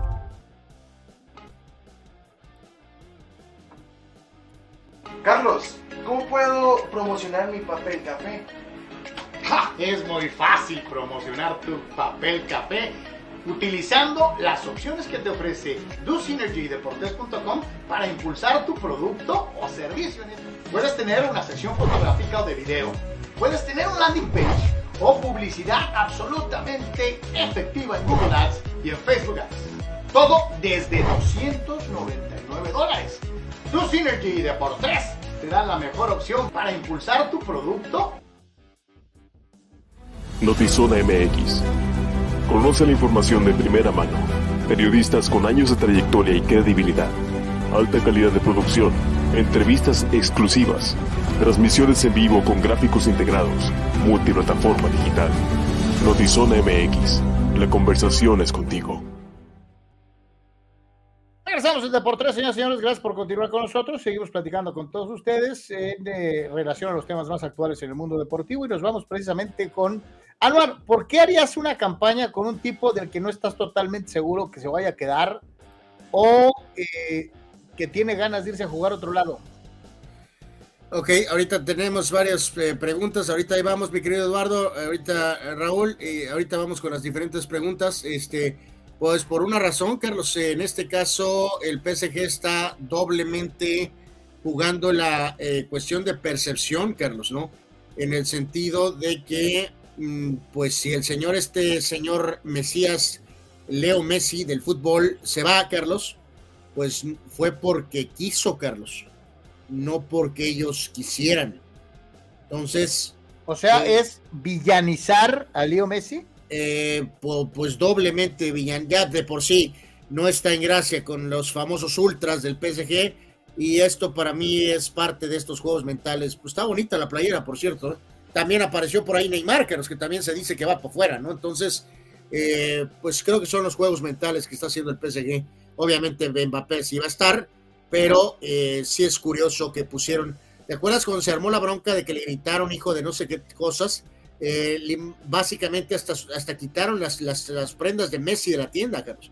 Y ahora ya volvieron a poner la foto de Messi en la, en, la, en la tienda y en todo eso. Entonces, digo, todo lo de Messi sigue siendo mucho más cargado a, salir hasta esta ridícula cuestión de que vía Inter de Miami sería prestado al Barca eh, o, está la oferta de Arabia. Eh, pero parece que la opción más lejana es que realmente se quede en el PSG. Pero por lo pronto lo pusieron en la imagen de publicidad del nuevo uniforme, del uniforme que se va a utilizar la próxima temporada, ¿no? Eh, ¿Te gusta Anuar eh, o, lo ves ligeramente? No, no, ya lo dije ahorita, está hermoso. ¿O lo ves pues, ligeramente a barcelonizado? No, no, no, no, la verdad no, no, está muy bonito, pero pues lástima que no juegue el uniforme, ¿no? Eh, le mandamos saludos de inmediatos, Carlos, al gran Eduardo, que manda su contribución. Mi querido Eduardo, de verdad, muchísimas gracias. Thank you, thank you, thank you, mi querido Eduardo Castañeda, muchísimas gracias. nos decía Raúl Carlos eh, nos compartía por ahí, por cierto, su, foto con Johnny Depp, eh, el gran Raúl Ibarra. Estaba muy bonito el setup eh, de Jack Sparrow, mi querido TJ Native. Él nos decía que había tres jugadores que el Tano, el, traidor Ortiz, quería para el América. El Kevin, que ya se hizo, un lateral que está en Europa, y el otro era tal vez Arteaga, o no sé si se refiere a Arteaga, y un delantero. Bueno, pues por lo pronto ya está lo de eh, lo, de, lo de lateral derecho. Y este eh, siempre, eh, um, vamos, ¿cómo le llamaremos? muy activo periodista Carlos César Luis Merlo puso algo de que este jugador Leo Fernández, que ha tenido buenos momentos en Toluca, otros momentos no tan buenos, fracasos en Tigres, que parece que va al Atlas, Carlos. reporta este hombre Merlo, y también nos lo ratifica a nosotros Gerardo, bicampeón atlista López. Pues parece que suena bien, suena bien lo de, sí, ahorita damos el marcador 2 a 1 en la Europa League, pero pues puede ser un buen refuerzo para el Atlas, el famoso eh, Leo Fernández, probablemente puede ser. Ya también en Toluca había caído de gracia del propio, del propio Ambriz, ¿no? Dice por acá Gerardo Atlista López, papel café, sí, este, eh, y brown paper. Eh, suena mejor papel café. Este eh, eh, dice dice Raúl Seyer. Saludos, Carlitos. Recuerden que los argentinos se creen europeos y descendientes. Carlos, no, no, hay gol, ¿eh? No hay gol. El juego está 1-1, ¿eh? Sí, yo también veo que está 1-1, pero ahí nos puso nuestro buen amigo Dice, recuerden que se creen europeos y descendientes de italianos, tal vez por eso han sobresalido en varios rubros. Pues nosotros también somos descendientes de europeos, aunque mix, eh, mixeados, eh, carnal, o sea, nosotros somos descendientes de españoles, digo, este, eh, los dos están en Europa, que yo sepa, entonces, digo, a lo mejor será que los italianos eran más duchos en algunas artes deportivas de su época que los españoles, o cómo está el show, este, porque digo, sí se habla mucho de eso, es que son descendientes de europeos.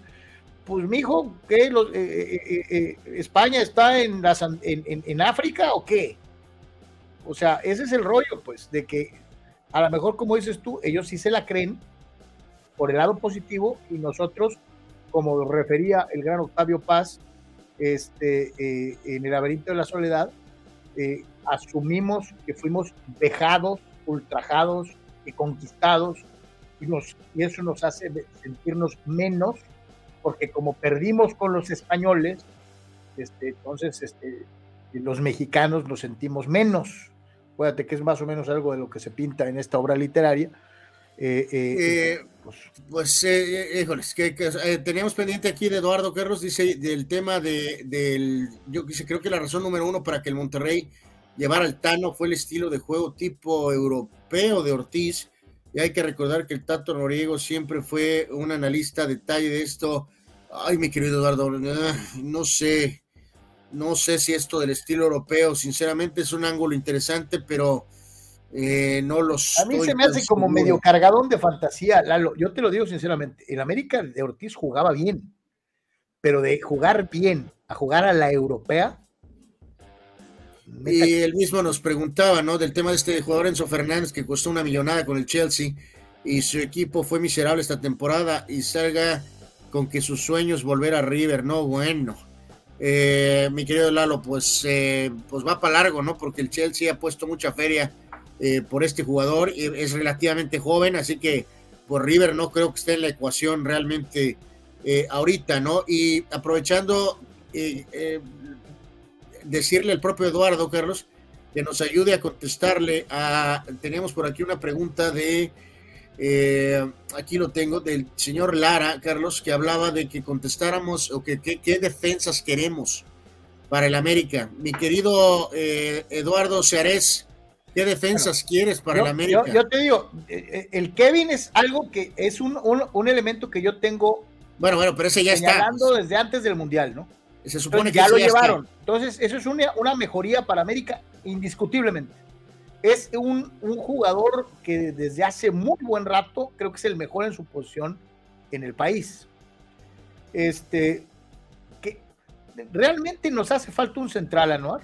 Ahorita que tienes esta serie. Eh, pues el, este. Tienes a Araujo, tienes a Lara. Araujo se quedó abajo, Araujo se quedó abajo, Caja Sox. Este, eh, obviamente el, propio hombre este que vino de Puebla, así como que digas que la rompió, Carlos, no. estoy tan seguro entonces, pues sí, un central, pero a ver, amigos, eh, eh, ¿quién, ¿quién será bueno? Estoy tratando de encontrar la pregunta que nos había hecho aquí nuestro amigo. Pues, este, pero a ver, ahí, la, ahí la dejamos. Mira, así es, extranjero, este, yo te digo, a mí me gustaría que jugó en el que juegue en el Atlas, ¿no? Este, ah, aquí está, era, era Héctor Lara, ¿no? Creo que había preguntado, señores, derecha a la flecha, dos defensas que debería de contratar el América, porque la defensa de agua no, que tienen no sirve. Eh, pues a ver, ahorita déjame, el floppy no me está funcionando muy bien, pero eh, en este sentido, pues sí, sí, sí ocupan central a fuerzas, como de lugar. Este, dice Raúl que no es la misma posición que eh, en este caso que Lozano en el Atlas.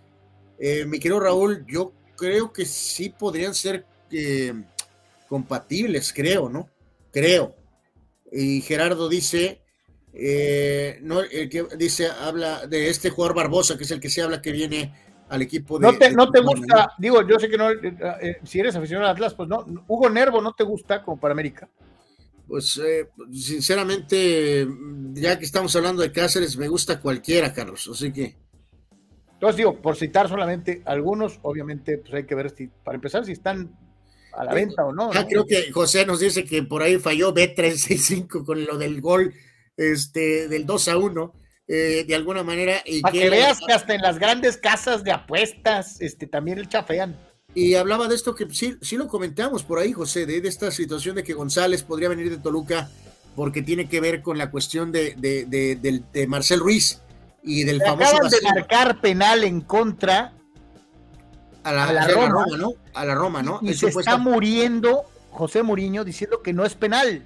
Eh, pues yo estoy viendo y para mí no es penal, eh, evidentemente, ¿no? Eh, ya dice el árbitro y es no, no hay penal, no hay penal, no hay, pues no hay penal porque no era penal, ¿no?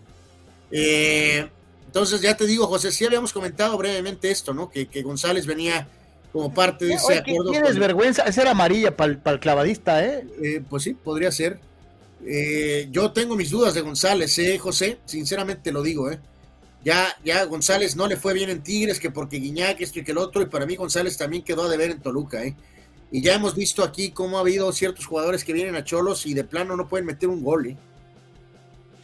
Ve esto, Anuar, ya que hablamos de, nuestro carnal. O sea, recordar del jugador este González, Carlos, ¿estás recordando? El, jugador de González de Pumas, ese ya fue hace dos equipos, ¿no? Sí, mencionaba ahorita esto, Carlos. O sea, esto sería sui generis eh, que ahora resulta que, el Barcelona va a tener que encontrar un esquema donde eh, realmente se hace de sus servicios el Inter de Miami, la MLS, pero por lo pronto como el nene quiere jugar un año más con su barca, Carlos, o dos años, sabrá Dios, este, pues esto sí sería increíble, ¿no? Oye, si tú fueras Miami, ¿te prestarías a esta chunga? Pues, eh, pues se puede hablar de acuerdos, Carlos, y de palabra, pero pues hay la palabra ya sabemos que se la lleva pues el viento, ¿no? O sea, si el Inter de Miami cree que con esto va a tener a Leo Messi en un año o en dos años, pues no sé si valga la pena tomar el riesgo, pues tal vez, supongo, ¿no? Eh, pero sí te habla de los sui generis, que es la situación, pues todavía del Barca, eh, de la cuestión económica y para poder entrar en los lineamientos, que Messi tenga que regresar prestado al Barcelona vía Inter de Miami. ¡Wow! Sí, sí, así. Yo, sinceramente se oye como de, la isla de la fantasía, pero híjole, con los esquemas futboleros de hoy en día no me extrañaría nadita, ¿eh? eh pues sí, pues esto es, esto es de, lo, de, lo, último, de lo último que hay, ¿no? Eh, fíjate aquí, Eduardo tiene este nombre, Carlos. Eh, mi querido Eduardo, no soy muy partícipe en lo de traer a jugadores, pero considerando que el español se hundió, y fíjate, eh, Eduardo, ya abriste la caja un poquito de Pandora, pero tiene no, espérate, ahorita va a decir Fidel que está acabado. no, pues no está acabado. Mi querido Eduardo, no, pues ya que andamos tan bravos, pues vamos por los dos. Vamos por Johan Vázquez y vamos por César Montes. Eh, de una vez. Mi querido Héctor, contestándote.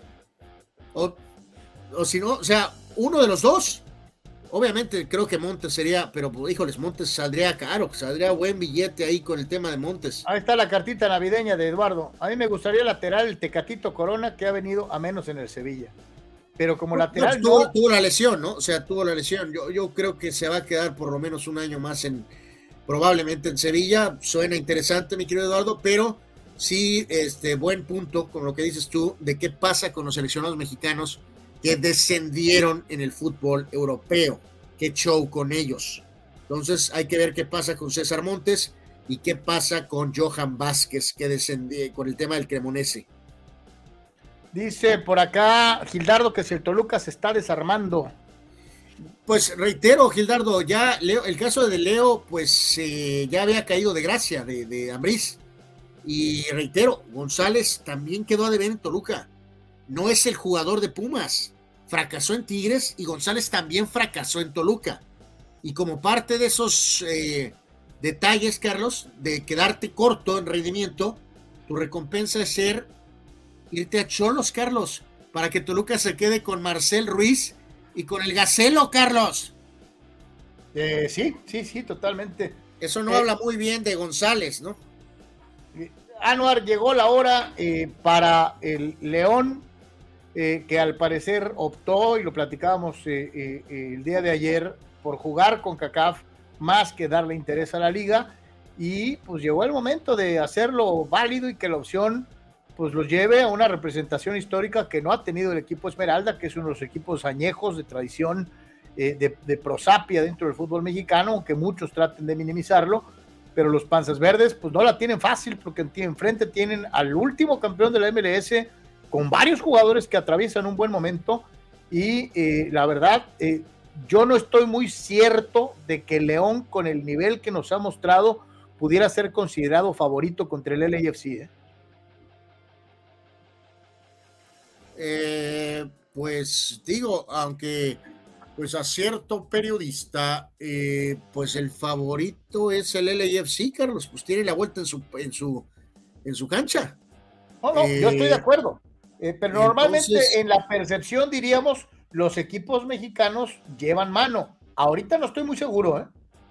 Hay, Carlos, según yo hay una manota en el juego de la, del Sevilla y la Roma eh, y pues no, también se la pasaron. A ver, creo que están revisando, Carlos. Creo que hay una manota del Sevilla. A ver si ahorita marcan el penal a favor de la, de la Roma. A ver, estoy observando. Pero bueno, en cuanto a este partido, Carlos, creo que queda muy claro que la narrativa está dominada por el tema de León, ¿no? Que tiene 300 años sin jugar, Carlos. Así es. Entonces, ese es el gran tema, ¿no? O sea, este león estará descansado, estará, eh, eh, ¿qué onda con lo de el ritmo?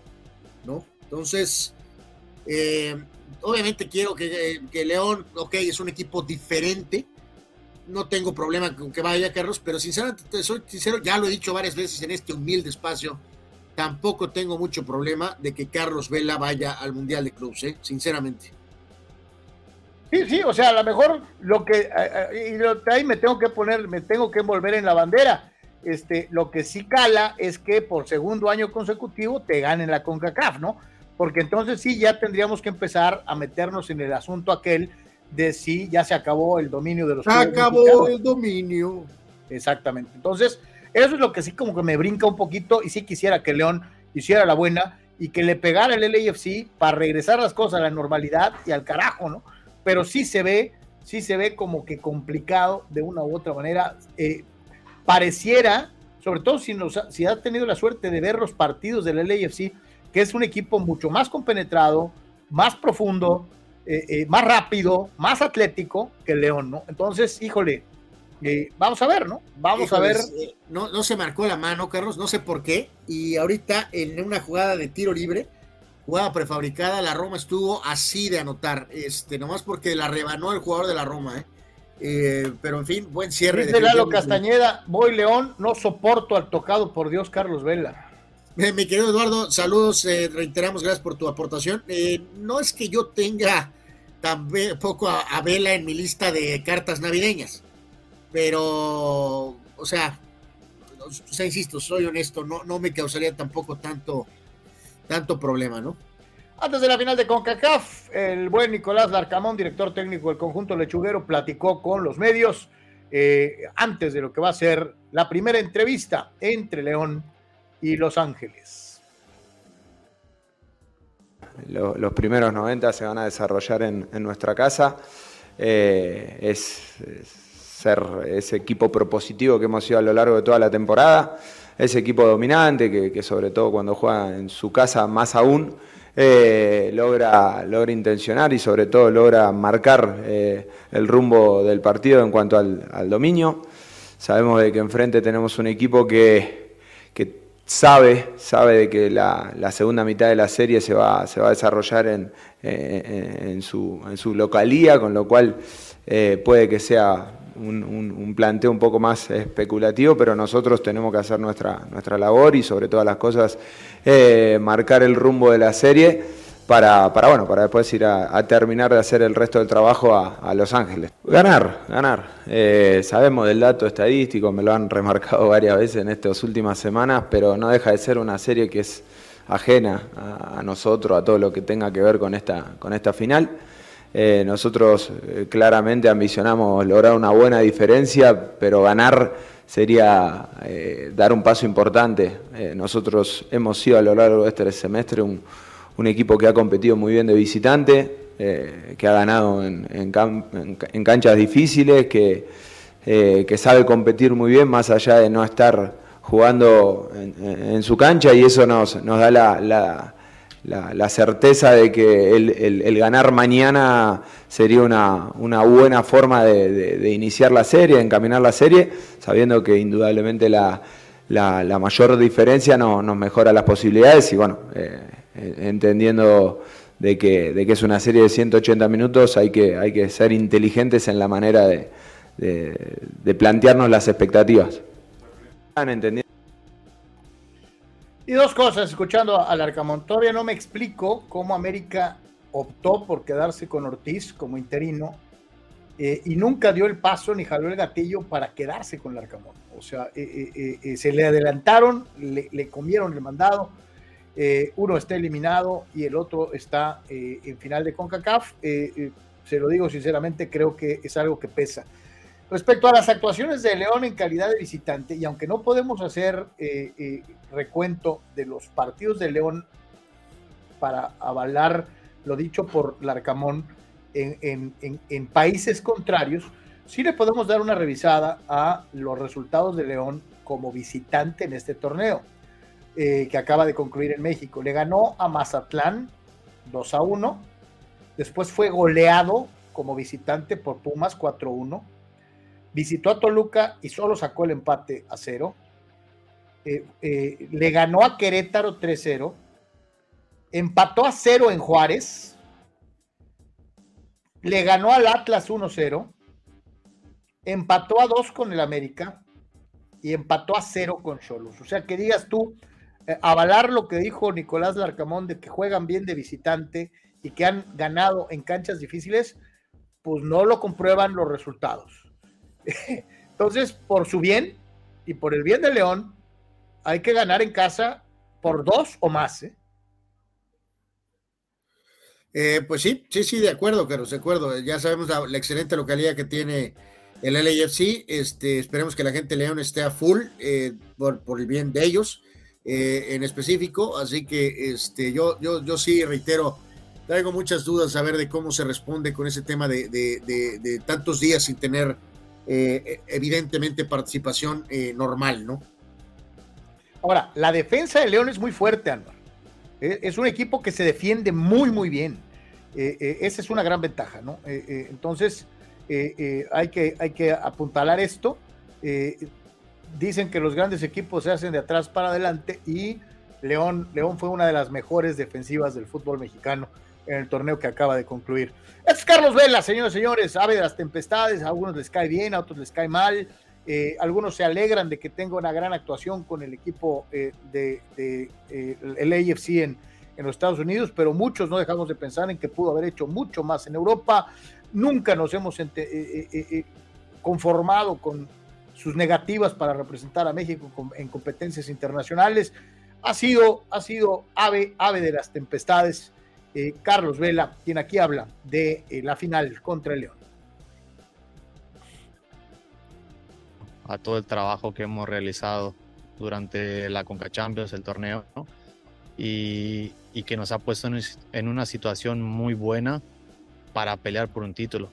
Y de favoritos tampoco creo que hay favoritos. Los dos merecemos estar donde estamos, los dos merecemos poder optar por el título y el que lleve mejor estos dos partidos, el que juegue mejor, el que cuide los detalles, el no cometer errores, el poder aprovechar cualquier cosita que pueda ayudar al equipo a ganar va a ser el que se lo lleve. Ya no es cuestión de quién es mejor o quién juega mejor.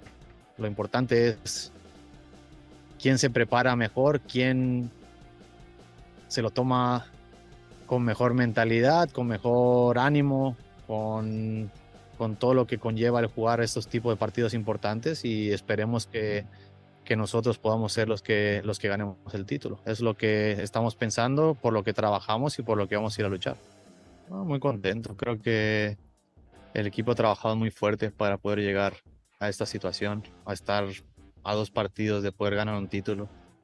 Creo que al final, cuando uno trabaja, viene a entrenar todos los días, juega partidos, lo que uno quiere como recompensa es ganar, es tener trofeos, oportunidades de ser importante. Y creo que donde estamos ahora es un lugar muy importante y donde tenemos que aprovechar eso, tomarlo con la seriedad que se merece y, y dar el máximo esfuerzo. Al final puedes ganar, puedes perder, porque ellos también se merecen tanto como nosotros el ganar.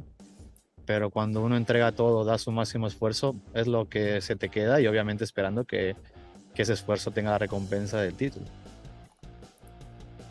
Pues yo no sé, yo, no me declaro un antivela, pero sí me queda ese resabio de decir, carajo, este, este elemento era para más en Europa y obviamente para más con la selección mexicana de fútbol. Sus decisiones personales las respeto muchísimo eh, y ahora tiene esta oportunidad, ¿no? de representar a, a la CONCACAF en, el Mundial de Clubes, eh, ganándole un equipo mexicano. Así que, pues esa es la, situación. Dice Eduardo Castañeda, disculpen, quitaré el sonido un momento. Sí, Eduardo no, no, no soporta vela, entiendo totalmente eso, mi querido Eduardo. Eh, yo insisto, tampoco soy, soy, soy muy fan de él en el sentido de sus decisiones, pero pues en este caso.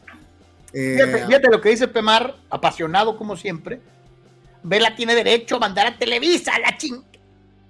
Dice, ya los conoce. Eh, ah. tiene que ver Televisa? Ah, caray, bueno, no sé cómo se coló Televisa. Eh, pero bueno, eh, mi querido Jesús, todo es culpa de Televisa, de acuerdo a lo que tú indicas. Carlos, como siempre, gracias a Alex Guzmán, ¿no? que nos apoya como siempre, y gracias Alex y a TJ Sports, pero gracias Alex Guzmán por el apoyo para tener las eh, los comentarios previos a este duelo entre León y el LAFC. Gracias, Alex Guzmán. Ahí está, y de primera mano, pues tanto el Arcamón como el buen Carlos Vela, que lo ratificamos ahorita, no, no es monedita de oro bajo ninguna circunstancia. Oscar Fierro dice: si mis Tigres de toda la vida hubieran jugado como en la final, ahorita estuvieran enfrentando al LAFC. Ahora dependemos del León. Imagínense si el LAFC gana, y en unas semanas Estados Unidos le vuelve a ganar a México, ¿no? Eh, no, puta, no vamos a aguantar a Faitelson. Eh, pues sí, se va a decir que se cierre el fútbol. Dice Gerardo García, cae gordo ese gallego con acento de vasco. Ojalá gane el León, dice Jerry García, que también se declara antivela eh, en este momento, ¿no? Este, pues se reitero, este, sí, sí, sí entiendo, entiendo, este, que sí no es nada simpático, ¿no? Sinceramente, pero en este caso, amigos, eh, pues híjoles, no sé, a lo mejor no tengo mucha conexión con León, por eso entonces a lo mejor, pues eh, estoy más como que ahí me da un poco más lo mismo de cualquiera de los dos lados, ¿no? Dani Arce recuerda uno de los más sonados anuarismos, eh, uno de los anuarismos más salvajes y reiterados en, este, en, en los programas a lo largo de 20 años, y dice, Charlie, ¿qué tiene que ver que el Arcamón esté en la final de Conca Champions? Recuerda que no cuenta. Pregúntale a Anuar, que no contaban los títulos de Conca Champions ni de Matosas ni de Ambriz.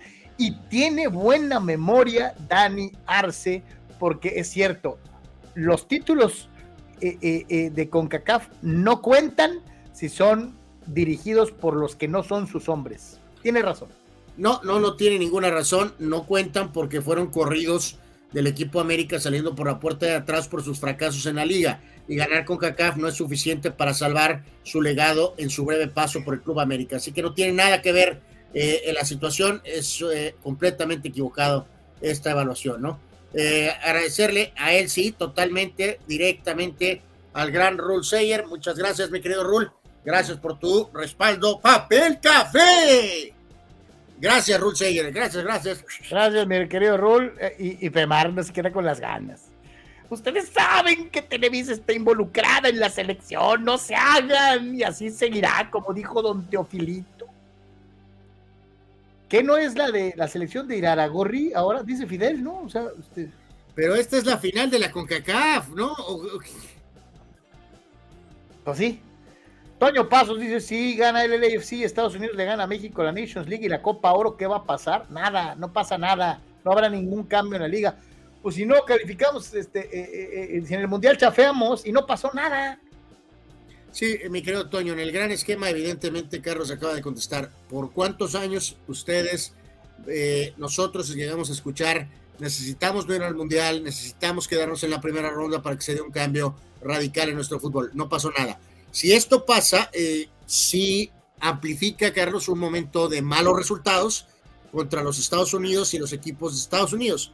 Pero que se va a acabar el mundo, va a desaparecer la Liga MX, van a renunciar todos los directivos, no va a pasar. Van a ah, patalear.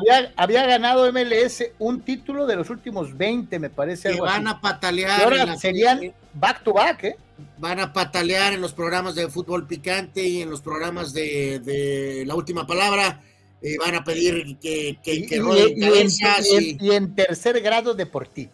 Bueno, supongo, este, pero en el gran esquema no pasaría absolutamente nada con que más que decir que en este momento Estados Unidos nos tiene de, pues nos tiene de, de clientes, ¿no? Vamos a pausa, regresamos un día como hoy, mucho más en Deportes.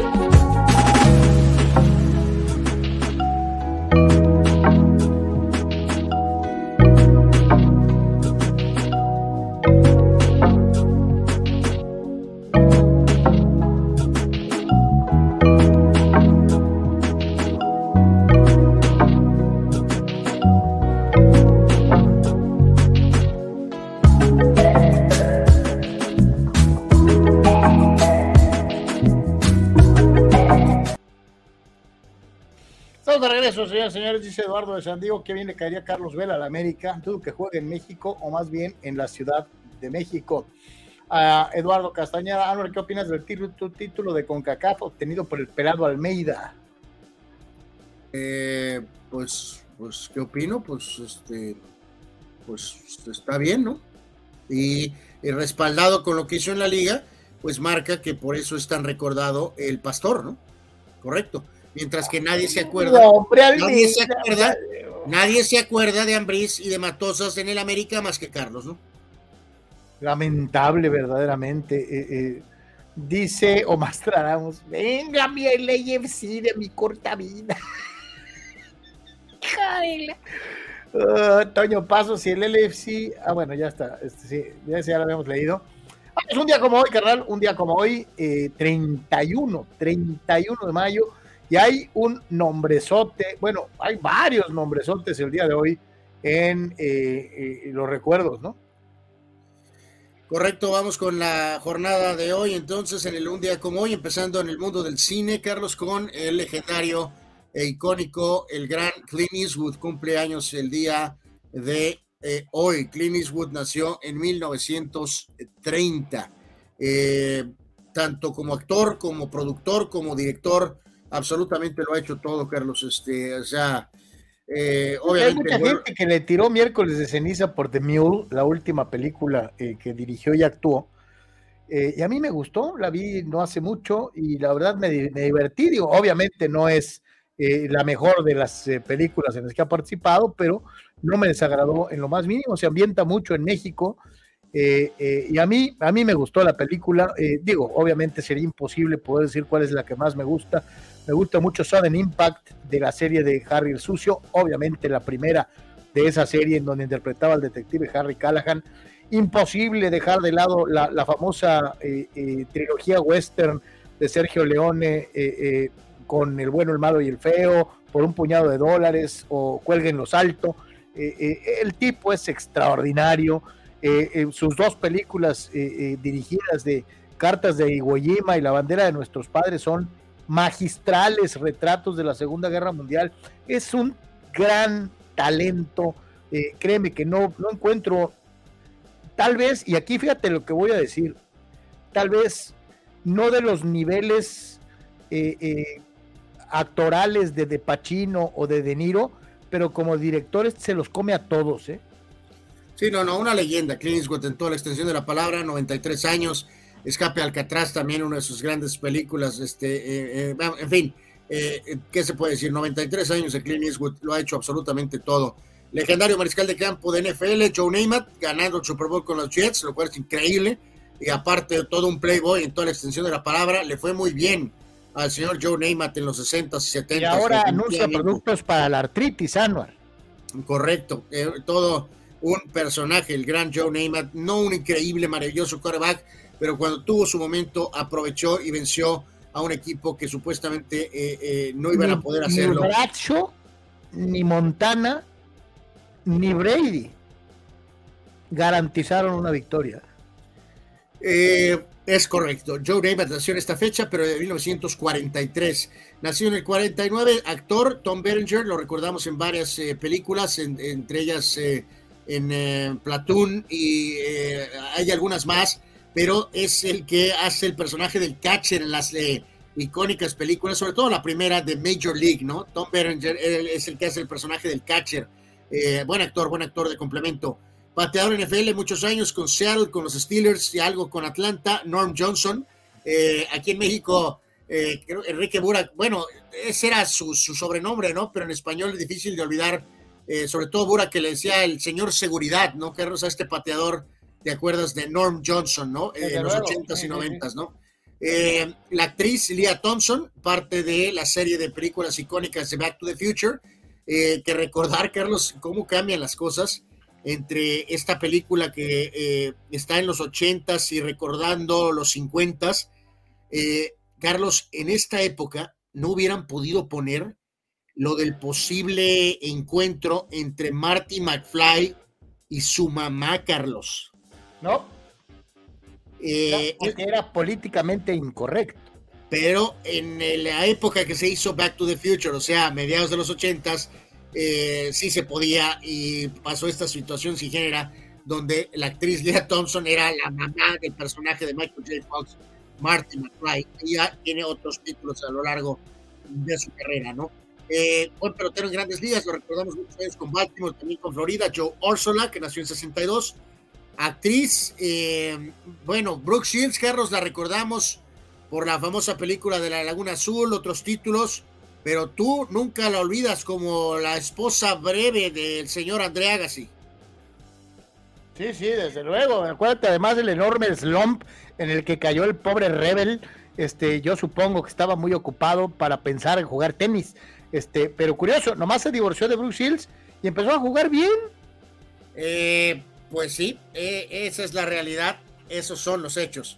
Eh, cumpleaños también el día de hoy, nacido en 67, el gran Kenny Lofton, tremendo jardinero central de Cleveland, jugó tantito ahí con Atlanta, pero principalmente sus mejores años con Cleveland era un gran eh, hombre al tope de la alineación, rapidísimo Kenny Lofton. Eh, Gilberto Adame, buen defensa mexicano, jugó aquí en eh, ha estado trabajando ahí principalmente como auxiliar. Recordamos al Capi Adame, nació en 1972. Precisamente hace rato lo mencionábamos, Carlos, el famoso manager de los Dodgers de Los Ángeles, ex pelotero, el señor Dave Roberts, Carlos, cumpleaños hoy, nació en 1972. Y, lo que decíamos, al principio se lo comían crudo de porque no había ganado nada y que era otro manager ya merito. Ya ganó y así les da gusto a los detractores. Yo creo que son menos los detractores, Carlos. Creo que ha ido subiendo en cuanto a la percepción, ¿no? De que es un muy buen manager, Dave Roberts. Jugador NBA con Utah, Cleveland, eh, Matt Harpring, lo recordamos, nació en 76. También nació en 76 este actor Colin Farrell, lo recordamos en varias películas, en Minority Report, por ejemplo, con Tom Cruise. Eh, recientemente la hizo El Pingüino en la última entrega de Batman y entre muchos otros títulos más. Buen actor Colin Farrell hizo el papel principal del remake de Miami Vice en televisión. Eh, este otro nombre sólido de la región, Carlos, el gran Jake Peavy, el gran pitcher de los padres, muchos años, nació en esta fecha en 1981. como pitcher polainesco, este, eh, eh, que se ganó a pulso el lugar número uno de la rotación en sus tiempos, ¿no? No, de hecho, pues, eh, Carlos, si lo analizamos considerando la calidad que tenía Pibi, pues creemos que era para un poquito más, ¿eh? era para un poquito más Jake Pibi, ¿no? Terminó su carrera con 152 ganados y 126 perdidos 15 eh, años de carrera, 363 de efectividad, eh, pero en sus mejores momentos parece que era para más eh, Jake Peavy. Tuvo una primera parte de carrera muy fuerte y evidentemente después vinieron detalles tanto físicos como en descenso de rendimiento, pero, pero probablemente era para más. Nate Robinson, aquel jugador chaparrito, bueno, chaparrito para la NBA, ¿se acuerdan de él con los Knicks, entre otros equipos? Llegó a ganar el concurso de clavadas muy al estilo de lo que pasó un poco con Spot Web, pero era un poquito más alto que Spot Web.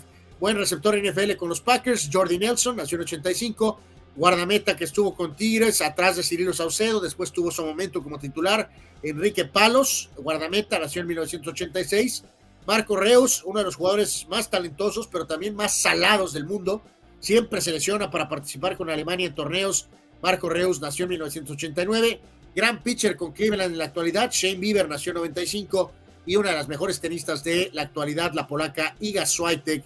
Ella nació eh, en este caso, en esta fecha de 31 eh, de mayo. Y eh, una vez concluidos los famosos cumpleaños, nos vamos a eventos, sucesos y decesos.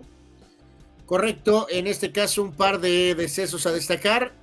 El legendario boxeador Carlos, el señor Jack Dempsey, eh, él falleció en esta fecha en 1983 a los 86 años de edad. Eh, llegó a ser campeón del mundo entre el 19 y el 26. Le decían el asesino de Manazas. Eh, Manazas era un lugar de, cercano a su lugar de nacimiento. Manaza, Colorado, en los Estados Unidos. era un tipo de esos de, aquella época, ¿no? Entero, peleaban casi, casi a, a, mano limpia. Eh, tuvo 53 knockouts a lo largo de su carrera, de un total de 85 combates disputados. eh, era un tipo de esos de, armas tomar eh, a, la, vieja usanza. Este, Jack Dempsey, uno de los grandes de, la vieja época del boxeo mundial, ¿no? Totalmente. Entonces, reiteramos, él falleció en esta fecha 31 de mayo, pero del 83 y falleció en 2012 el basquetbolista Orlando Woolrich. Lo recordamos jugando con un joven Michael Jordan en Chicago. Después jugó con los Lakers, jugó con Detroit. Era tremendo para las clavadas. Orlando Woolrich, eh, un gran atleta, desafortunadamente falleció hace 11 eh, años. ¿no? En eventos, en lo que era la famosa Copa de Europa, el Ajax de Johan Cruyff derrotaba al Inter dos goles por cero en Rotterdam para coronarse campeones de Europa. En el 83, en esta fecha 31 de mayo, finalmente Dr. J ganaba el título de la NBA cuando los 76ers de Filadelfia barrían a los Lakers en cuatro partidos. Ayer hablábamos del segundo título de la dinastía de los Edmonton Oilers de Wayne Gretzky en los 80s. En esta fecha, pero del 87, los Oilers le ganaban a Filadelfia y obtenían su tercera Copa Stanley. En esta fecha, en 2002, los Nets de Nueva Jersey avanzaban a la final de la NBA, dejando en el camino a los Celtics de Boston.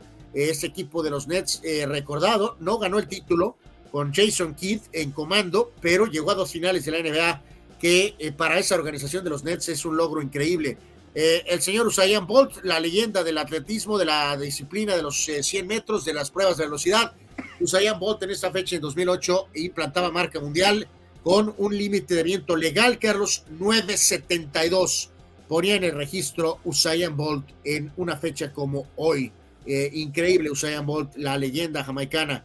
Y en esta fecha, pero del 2018, Zidane se iba del Madrid eh, después de ganar las tres Champions consecutivas. Volvería después otra vez, eh, pero en este caso se unía a, las, a los cambios que el Madrid tenía después de esa tercera Champions seguida, que fue la salida de Cristiano y también la salida de Zidane como entrenador, aunque reitero, Zidane volvería muy rápido. Oye, lo, de Bolt, este, como que no se, o sea, sabemos que es, era un atleta único, ¿no? Pero como, hay, eh, ¿viste el, documental que dura como tres horas eh, eh, de su vida? no lo he visto. Yo tampoco, y eso es así que me gustaría mucho poderla ver. Algunos recuerdos, dice Eduardo Castañeda, Eastwood dirigió una de las mejores películas de deportes, Million Dollar Baby. Sí, es una triste historia, pero sí, sí es una gran película. Dice Juan Antonio que un día como hoy, pero en 2014, salía la, canción del Gangnam Style de Psy y que alcanzó 2 billones, 2 billones de views en YouTube. Ya nos está rivalizando Sai en aquella época atrás, eh, papel café. Exacto. Juan Antonio dice, eh, el eh, antiguo estrella de Twilight, Robert Pattinson, es anunciado como el nuevo Batman. Esto fue en el 2019. A mí me gustó esa película. yo llegué... Pues, hay que reiteramos. Llegué muy escéptico y, salí con, contento. Lástima que han hecho tantas versiones, Carlos. O sea, sorpresivamente Affleck y Pattinson lo hicieron bien como, como Bruce Wayne, como Batman, pero obviamente pues eh, eh, el estándar lo marcan obviamente Michael Keaton y, este Christian Bale, no soy Gareth Bale. En 1985 vendían a los Santos de Nueva Orleans por 70 mil por 70 millones 204 mil dólares.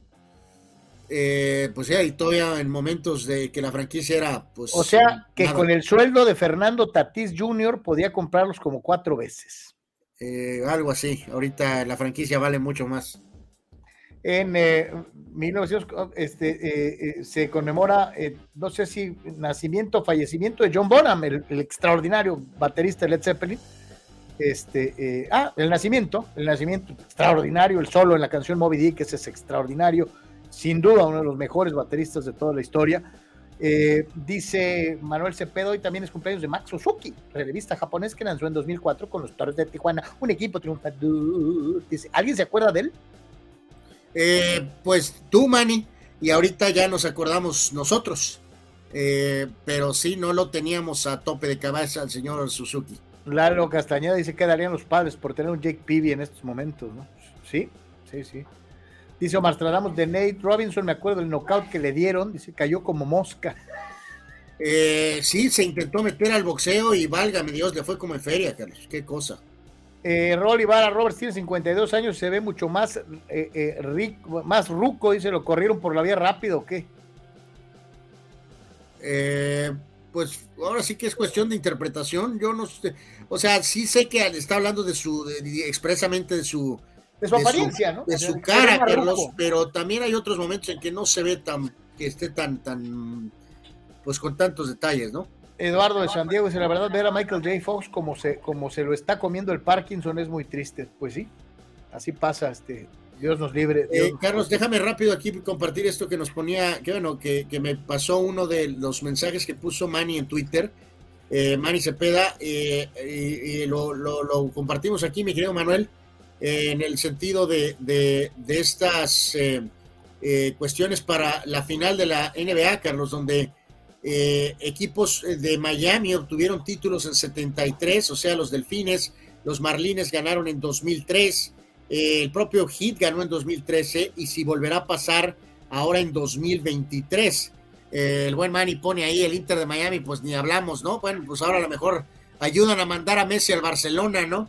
Y en este caso Manny ponía de los de la de Denver, dice, el Avalanche del hockey de la NHL ganó el título en 96, pero fallaron eh, con los Broncos. Esto dentro en su primera aparición en final, ¿no?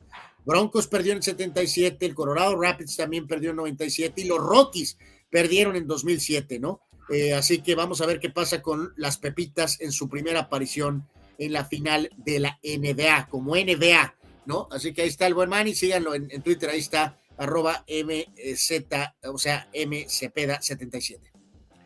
Dice José Martínez, Jake Peavy, mi ídolo de los padres, tuve la oportunidad de estar en el Petco cuando rompió el récord de ponches de San Diego contra Arizona, algo que como aficionado nunca se olvida. Eduardo de San Diego dice, pues cómo no, Carlos, ¿quién va a rendir con Brooks Shields a un lado? Dice. Sí, estamos hablando, una, la señora Shields, estamos hablando esto a principios de los Noventas. Noventas. Eh, Abraham Mesa dice, Nate Robinson fue noqueado brutalmente por el youtuber Jake Paul. Este, ¿Fue por Jake Paul? Bueno, pero sí, sí lo surtieron, pues. Dice Víctor Baños, Dave Roberts, a- a- Thor le está regalando en su cumpleaños cuatro entradas, 77 picheos y tres carreras permitidas hasta el momento. Eh, híjoles, ese es un caso, eh, Carlos. Eh, eh, este amigo Sindergaard de plano, yo creo que es eh, va a terminar siendo de estos relevistas, Carlos, que entran cuando el partido está a ocho carreras a cero, ¿no? Eh, sí, hasta el momento va, va ganando Dodgers 4-3, pero Sindergaard, cuatro entradas, cinco hits, eh, tres carreras, dos bases, dos home runs en contra, 77 lanzamientos. eh, bueno, Raúl Ibarra, un día como hoy se inauguraban los Mundiales de México 70 y 86, así como el de Corea 2002, en donde Senegal le puso un repaso a Francia en el juego inaugural. Imagínate, tres mundiales en la misma fecha. ¿no? Eh, Excelente dato, mi querido Raúl, muchas gracias, muy buen dato y pues obviamente los icónicos mundiales de México, de los dos de México, ¿no? Dice Juan, ya hay varios monos para armar el bativerso. Ahorita que está tan de Ahí- moda. no, ahí, ahí no les caben, ¿no? No les caben, ¿no? Manuel dice, 31 de mayo de, de 1911, don Porfirio dejaba a México embarcado en Veracruz para exiliarse a Francia y nunca más volver. Sigue enterrado en Francia. Eh, eh, Porfirio, Porfirio Díaz. Dice eh, Abraham Mesa que está esperando el estreno de la película Oppenheimer. Espero y, es, y no, desfra- no defraude, aparte del super elenco y director. Eh, y Fidel nos canta, los toros de Tijuana, un equipo perdedor. No, señor, ganaron ayer y en buena forma. Este, entonces, Pues sí, la, de la famosa película que señala, pues digo, Nolan, Christopher Nolan es un tremendo director, pero es un tema particular, eh, así que vamos a ver qué tanto éxito comercial tiene, ¿no? Vámonos a información NFL rápidamente, algunas curiosidades, algunos numeritos eh, eh, que son a destacar. Títulos divisionales que están directamente relacionados con campeonatos en el Super Bowl, Anuar. Eh, pues sí, para prácticamente todos, Carlos, pero no para, para, para uno en específico, que en este caso son los vikingos de Minnesota. O sea, lo que se dice aquí es, desde la unión de las dos ligas, eh, los Steelers tienen 24 títulos divisionales y han ganado eh, los famosos seis Super Bowls, Carlos. Patriotas 21 y también tienen múltiples Super Bowls. Los 49ers 21 y tienen 5. Los Vaqueros tienen 21 títulos divisionales y tienen 5. Los Packers tienen 16 títulos divisionales y tienen 4 Super Bowls. El patito feo de este dato curioso son los vikingos de Minnesota. 19 títulos divisionales y tienen absolutamente cero, cero. así o más salados, o sea, eh, esto es increíble, ¿no? Y lo ligamos con este dato que también es llamativo y, y, vale la pena comentarse. 12 mariscales de campo que han tirado para 50 mil yardas o más eh, eh, y que también sumen el número de pick six, o sea, intercepciones para anotación por estos 12 mariscales de campo. Ahí tienen nombres tan importantes como Aaron Rodgers, como el propio Big Ben Roethlisberger, como John Elway, y desde luego como Tom Brady, por citar solamente algunos dentro de la lista de mariscales de campo ilustres de más de 50 mil yardas, pero que también han tirado pues este eh, eh, eh, algunas intercepciones, ¿no? Sí, aquí el tema, Carlos, este es para destacar a la hora coreback de los Jets, el señor Aaron Rodgers, que tiene ese increíble ratio de touchdowns e intercepciones. Lástima que esa situación de buenas decisiones solo ha retribuido en un Super Bowl, ¿no? Pero es absolutamente una estadística que se le tiene que dar eh, su reconocimiento en cuanto a su. Oye, eh, pero no, no el, que no te extraña nada eh, es Brett Favre, ¿no? Que pues este después hubo alguna época de su carrera en que se convirtió en una intercepción con patas, ¿no? Exactamente, o sea, estos famosos pick six, ¿no? Para ser más claros, los pick six dentro de esta lista de 50 mil o más yardas Vean nada más, tiene solamente cuatro en contra, Carlos, ¿no? Y como decías tú, el pistolero Five tiene eh, una cifra escandalosa de pick six, ¿no?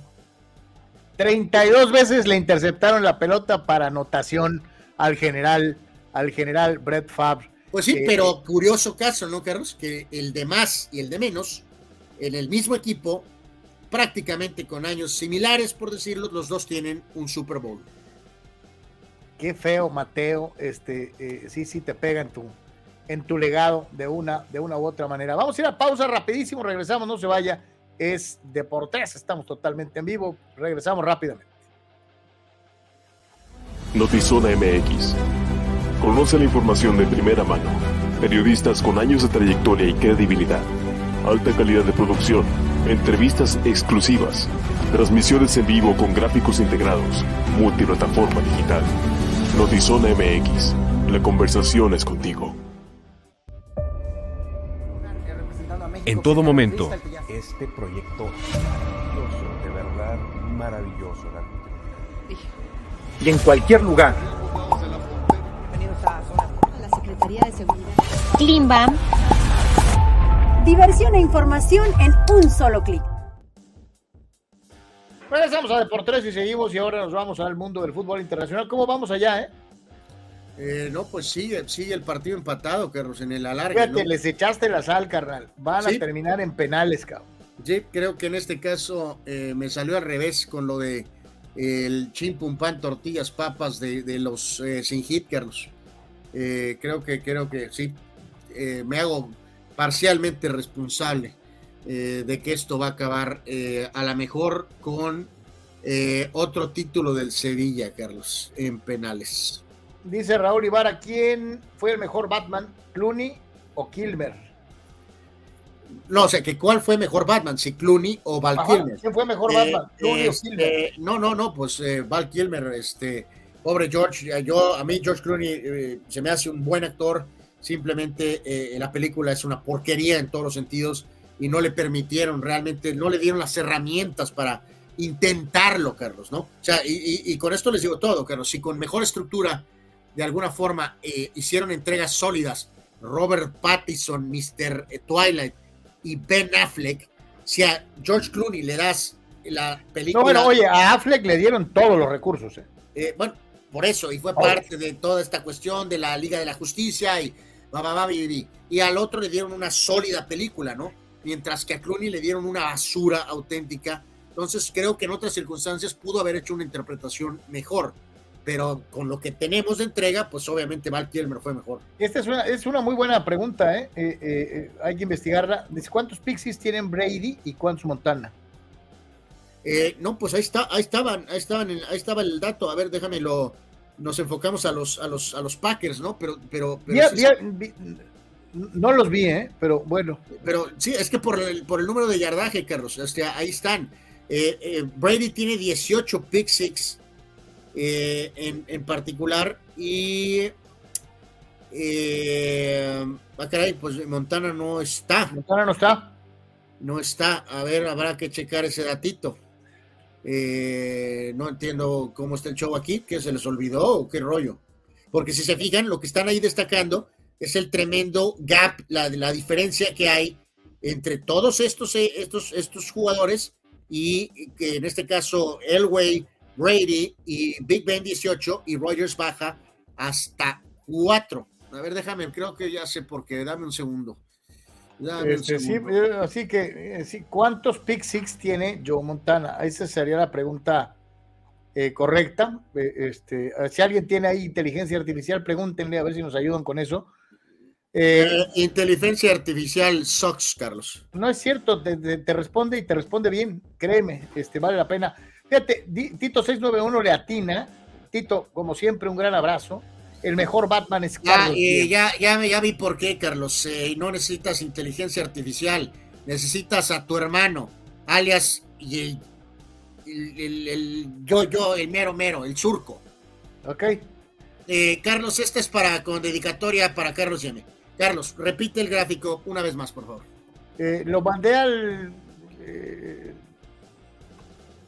Déjame ver si lo puedo recuperar. Eh, eh, no te preocupes, a ver, yo lo, yo lo, yo lo, yo lo voy a correr porque esta va directo a una narrativa de un fulano. Eh, y en este caso, pues digo, el, tipo sabemos que va a hacer lo que hace siempre, ¿no? La amigos, va de nuevo es rapidín. 12 corebacks han tirado para más de 50 mil yardas o más. 12. Ahí están los 12. Que en este caso en particular, Carlos, son Faber, Stafford, Marino, Peyton, Reese, Rivers, Eli Manning, Matt Ryan, Brady, Elway, Big Ben y Aaron Rodgers. 50 mil o más. El señor Joe Montana en su carrera tiró, Carlos, de 13 años, 40 mil 551 yardas. Correcto. ¿Y? ¿Cómo que y? ¿Y? ¿Cómo que y? ¿Cómo que y? No tiró para 50 mil yardas, Carlos. Está 10 mil yardas de este grupo. ¿Sí? ¿Y me vas a decir que Aaron Rodgers es mejor que Joe Montana o, o qué? No, te estoy dando que este es todavía un argumento más en la eterna polémica donde no puede haber ni, comparación en lo más mínimo. Eh, sí hay, eh, eh, y es que en los 80 tirabas menos que en los 2000. Él jugaba en la ofensiva primordial de pase de los 80, Carlos. Así de sencillo, pero bueno. Dice José Martínez, me acuerdo de dos pick six de Brady y, y el Super Bowl contra Atlanta, que después regresaría para ganar y el último intento de pase con Patriotas, ya con el partido perdido, se, lo regresaron como 15 yardas. No, pero esos ya, esos ya, e, eso se le olvidan a... a... mí lo que no se me olvidan son los siete Super Bowls, Carlos. Eh, y, sobre todo, eh, no se te olvidan los Super Bowls invictos, ¿verdad? O sea, jugar un Super Bowl y ganarlo, no, no lebronear, o sea, ganarlo. Ya estamos sobre tiempo, Carlos. No voy a caer en una polémica barata. El señor Brady está en su carrera 7 y 3 en Super Bowls. El señor LeBron está 4 y 6 en finales de NBA. Hay una total y absoluta diferencia entre 7 y 3 y 4 y 6, Carlos. No seas ridículo. Invicto, invicto. Vas al juego grande a ganarlo. No te gana nadie en el juego grande. Tan, tan. Pero bueno. Dice. Ah, te decía esta gran apreciación, como siempre, eh, eh, de Tito 691. El mejor Batman es Carlos Yeme mi caballero de la noche.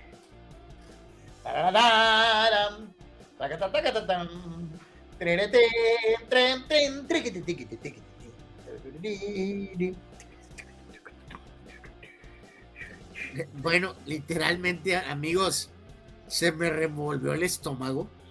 O sea, no, no me imagino a Carlos de Batman, ni siquiera en la, en la serie de los 60 Anuar, yo hubiera sido un buen Batman como el de Adam West. Pero bueno. Anuar, platícanos qué onda con Jardiné. Qué este, blasfemia. Y, rápido le contesta Fidel Ortiz. Tito 691 Sox. no es cierto, eh, él sí sabe, no como otros, pero bueno.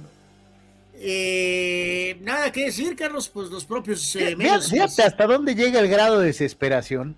Mencionas a Javier Aguirre, exdirector técnico del Atlético de Madrid, dos veces mundialista. Mencionas a Diego Alonso, que ya dirigió un mundial.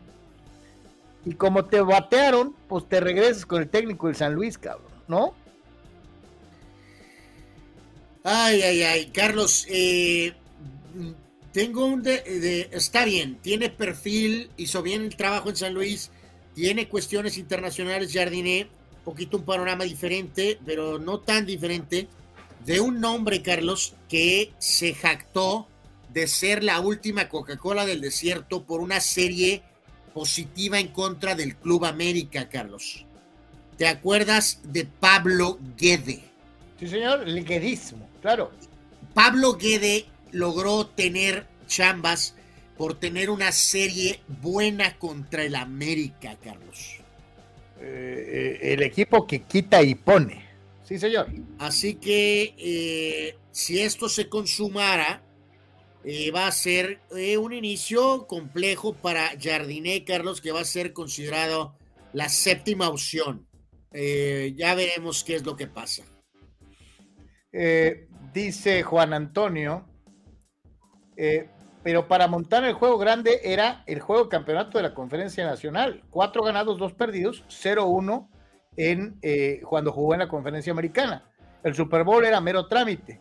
Pero en este caso, el pelón de oro tuvo mayor oposición eh, en toda la Conferencia Americana, como también en los Super Bowls. Bueno, Tom Brady no tiene la culpa de que los Steelers de su época sucks, ¿no? Yo no sé, pero qué bueno que te acordaste del pelón de oro invicto. Dos veces MVP. Sí, señor. Este, eh, dice José Martínez, en ser americanista prefiero a Jardiné que a Diego Alonso.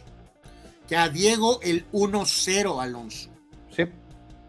Eh, José, yo no tenía tanta bronca con Alonso, pero ese reporte supuestamente de que trae pretensiones europeas, pues que le vaya bien, ¿no? Eh, ¿Qué pasó con esa cara? ¿Qué tiene que ver con.? Dice Carlos de Barman, no de Batman, de Barman, con la cara de Luis Mi que hacía ayer. Barman, no Batman, sino Barman. Oh my God, bueno, esta raza, hombre, no se aguanta. Eh, de acuerdo con el señor Ortiz, en otro de sus radicales puntos de vista, AI, eh, Intelligent, ¿qué es? Artificial Intelligence sucks, correcto. Digo, esto es así eh, como especie de recordatorio. Carlos, quiso censurar aquí, Carlos. Eh, dice Gerardo, jajaja, Anuar, el, el, el, el qué? El, el, el, el, got, no sé qué es, pero. Goraber, como, como, como eh, de Goat. correcto. Correcto. Y Abraham Mesa, hiciste carnitas a, a Carlos Yeme con lo de Montana. Las de Abraham no cuentan porque es porrista de Anuar pagado. Y Gerardo López saquen el papel café para limpiar el relleno de la muralla. Eh, eh, otro que Gerardo López es Brady Lieber, entonces no cuenta. Pero bueno, en fin. Este, eh, les decía, pues, entonces ya no vimos lo de los jardines y de una vez les decimos para Eduardo, para eh, los de las Chivas, para eh, Dani Pérez Vega que le va a los Riomas. Eh, aquí está el reloj, señores. Este, y así están las cosas en, la flamante Liga MX recién concluida. Cruz Azul es aniversario de, Cruz Azul hoy, Carlos, del, del famoso título. Tienen dos años y cero días sin ser campeones. En América tiene cuatro años y 165 días. Las Chivas seis años y dos días, o sea que les faltan todavía cuatro para el que sigue, eh, porque ganan una vez cada diez años. Y los Pumas, pues ya se pasaron, eh, ya tienen 12 años y ocho días. Eh, Cholos también tiene muchos años, Carlos. No, Cholos tiene menos que Pumas, Anuar, ¿no? Cholos, no, es más, fíjate, dame un segundito. Dame un segundito. A ver, creo que aquí tengo el dato preciso, rapidísimo, de los otros, Carlos. Eh, y qué bueno que me recordaste. Así que en este segundo lo vamos a mostrar, no nada más para ilustrar al Cholo en esta despedida, sino eh, pues ahí los tienes.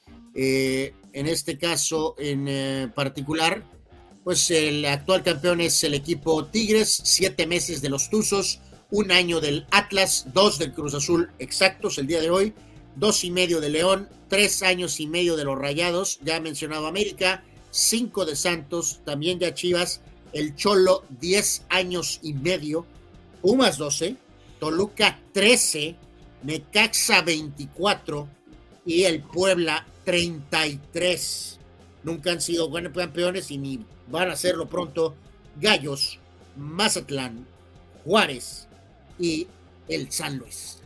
Y estos son entonces los equipos. Buena la gráfica, te decía, Cholos tiene menos tiempo sin ser campeón que Pumas, ¿eh?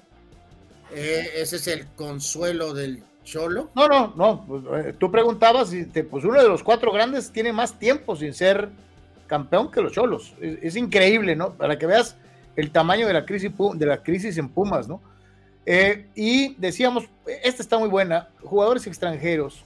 Pues, siempre hablamos de, los que cambiaron la historia eh, en el fútbol mexicano y que marcaron diferencia con su participación pues ahí les va, ¿no? Extranjeros con más títulos no siempre son necesariamente aquellos que todos pensaríamos, los Caviños, los Cardosos, eh, no. Hay algunos jugadores que inclusive podrían ser calificados como de journeymans, como es el caso de Osvaldito Martínez o de Gabriel Caballero, y que sin embargo cosecharon títulos por aquí y por allá. Eh, Caballero fue seis veces campeón en el fútbol mexicano. Sí, pues el tema de, Santos y también de, con Pachuca, ¿no? Eh, pero es buen dato, ¿no? Es para recordarlo, ¿no? Que a veces se nos olvida el, Caballero, Carlos. Seis y Osvaldito cinco, Carlos. Se dice fácil, ¿no? Porque, y volvemos a lo mismo, la estatura histórica te pondría a los Reynosos, a los Cardosos, eh, y el único de los que podrían entrar en esa élite de leyendas, pues es Pies que ya lleva cinco, eh, eh, desde luego, y desde luego Nahuel Guzmán, ¿no? Dos jugadores importantísimos para eh, los Tigres de la actualidad.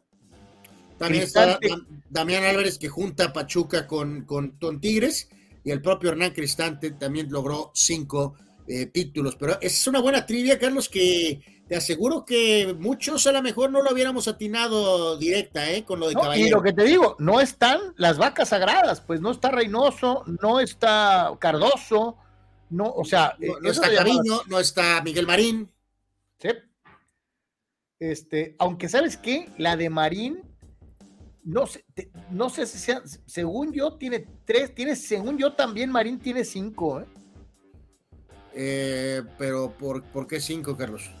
O sea, cinco títulos. El primer tricampeonato y ganó uno del segundo tripit.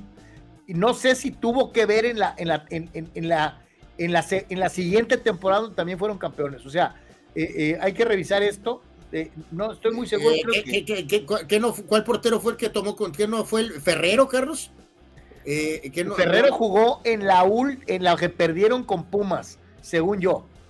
Eh, ok, porque recordar, Cruz Azul tiene el tricampeonato 72, 73, 74 y después ganó 79 y 80. Así es. y eh, pierden la de Pumas ya con el oso eh, de portero, según yo. Este, ah, en la temporada anterior es cuando Marín se ve forzado. ¿Sabes qué, Carlos? Ya, temporada empezada a, salir. Pero ¿sabes qué, Carlos? Ya chequé, y de acuerdo aquí a los datos, es correcto, ¿eh? Eh, vaya, te, funcionó el disco duro, fíjate. Eh, más bien el floppy, pues aquí sí parece que se les acabó el espacio. De acuerdo a lo que estoy viendo, Carlos, eh, esta temporada 79-80, de hecho es así el texto, este campeonato significó la consagración del guardameta Miguel Marín en lo que fue su última temporada completa así es. profesional al levantar su quinto título de liga.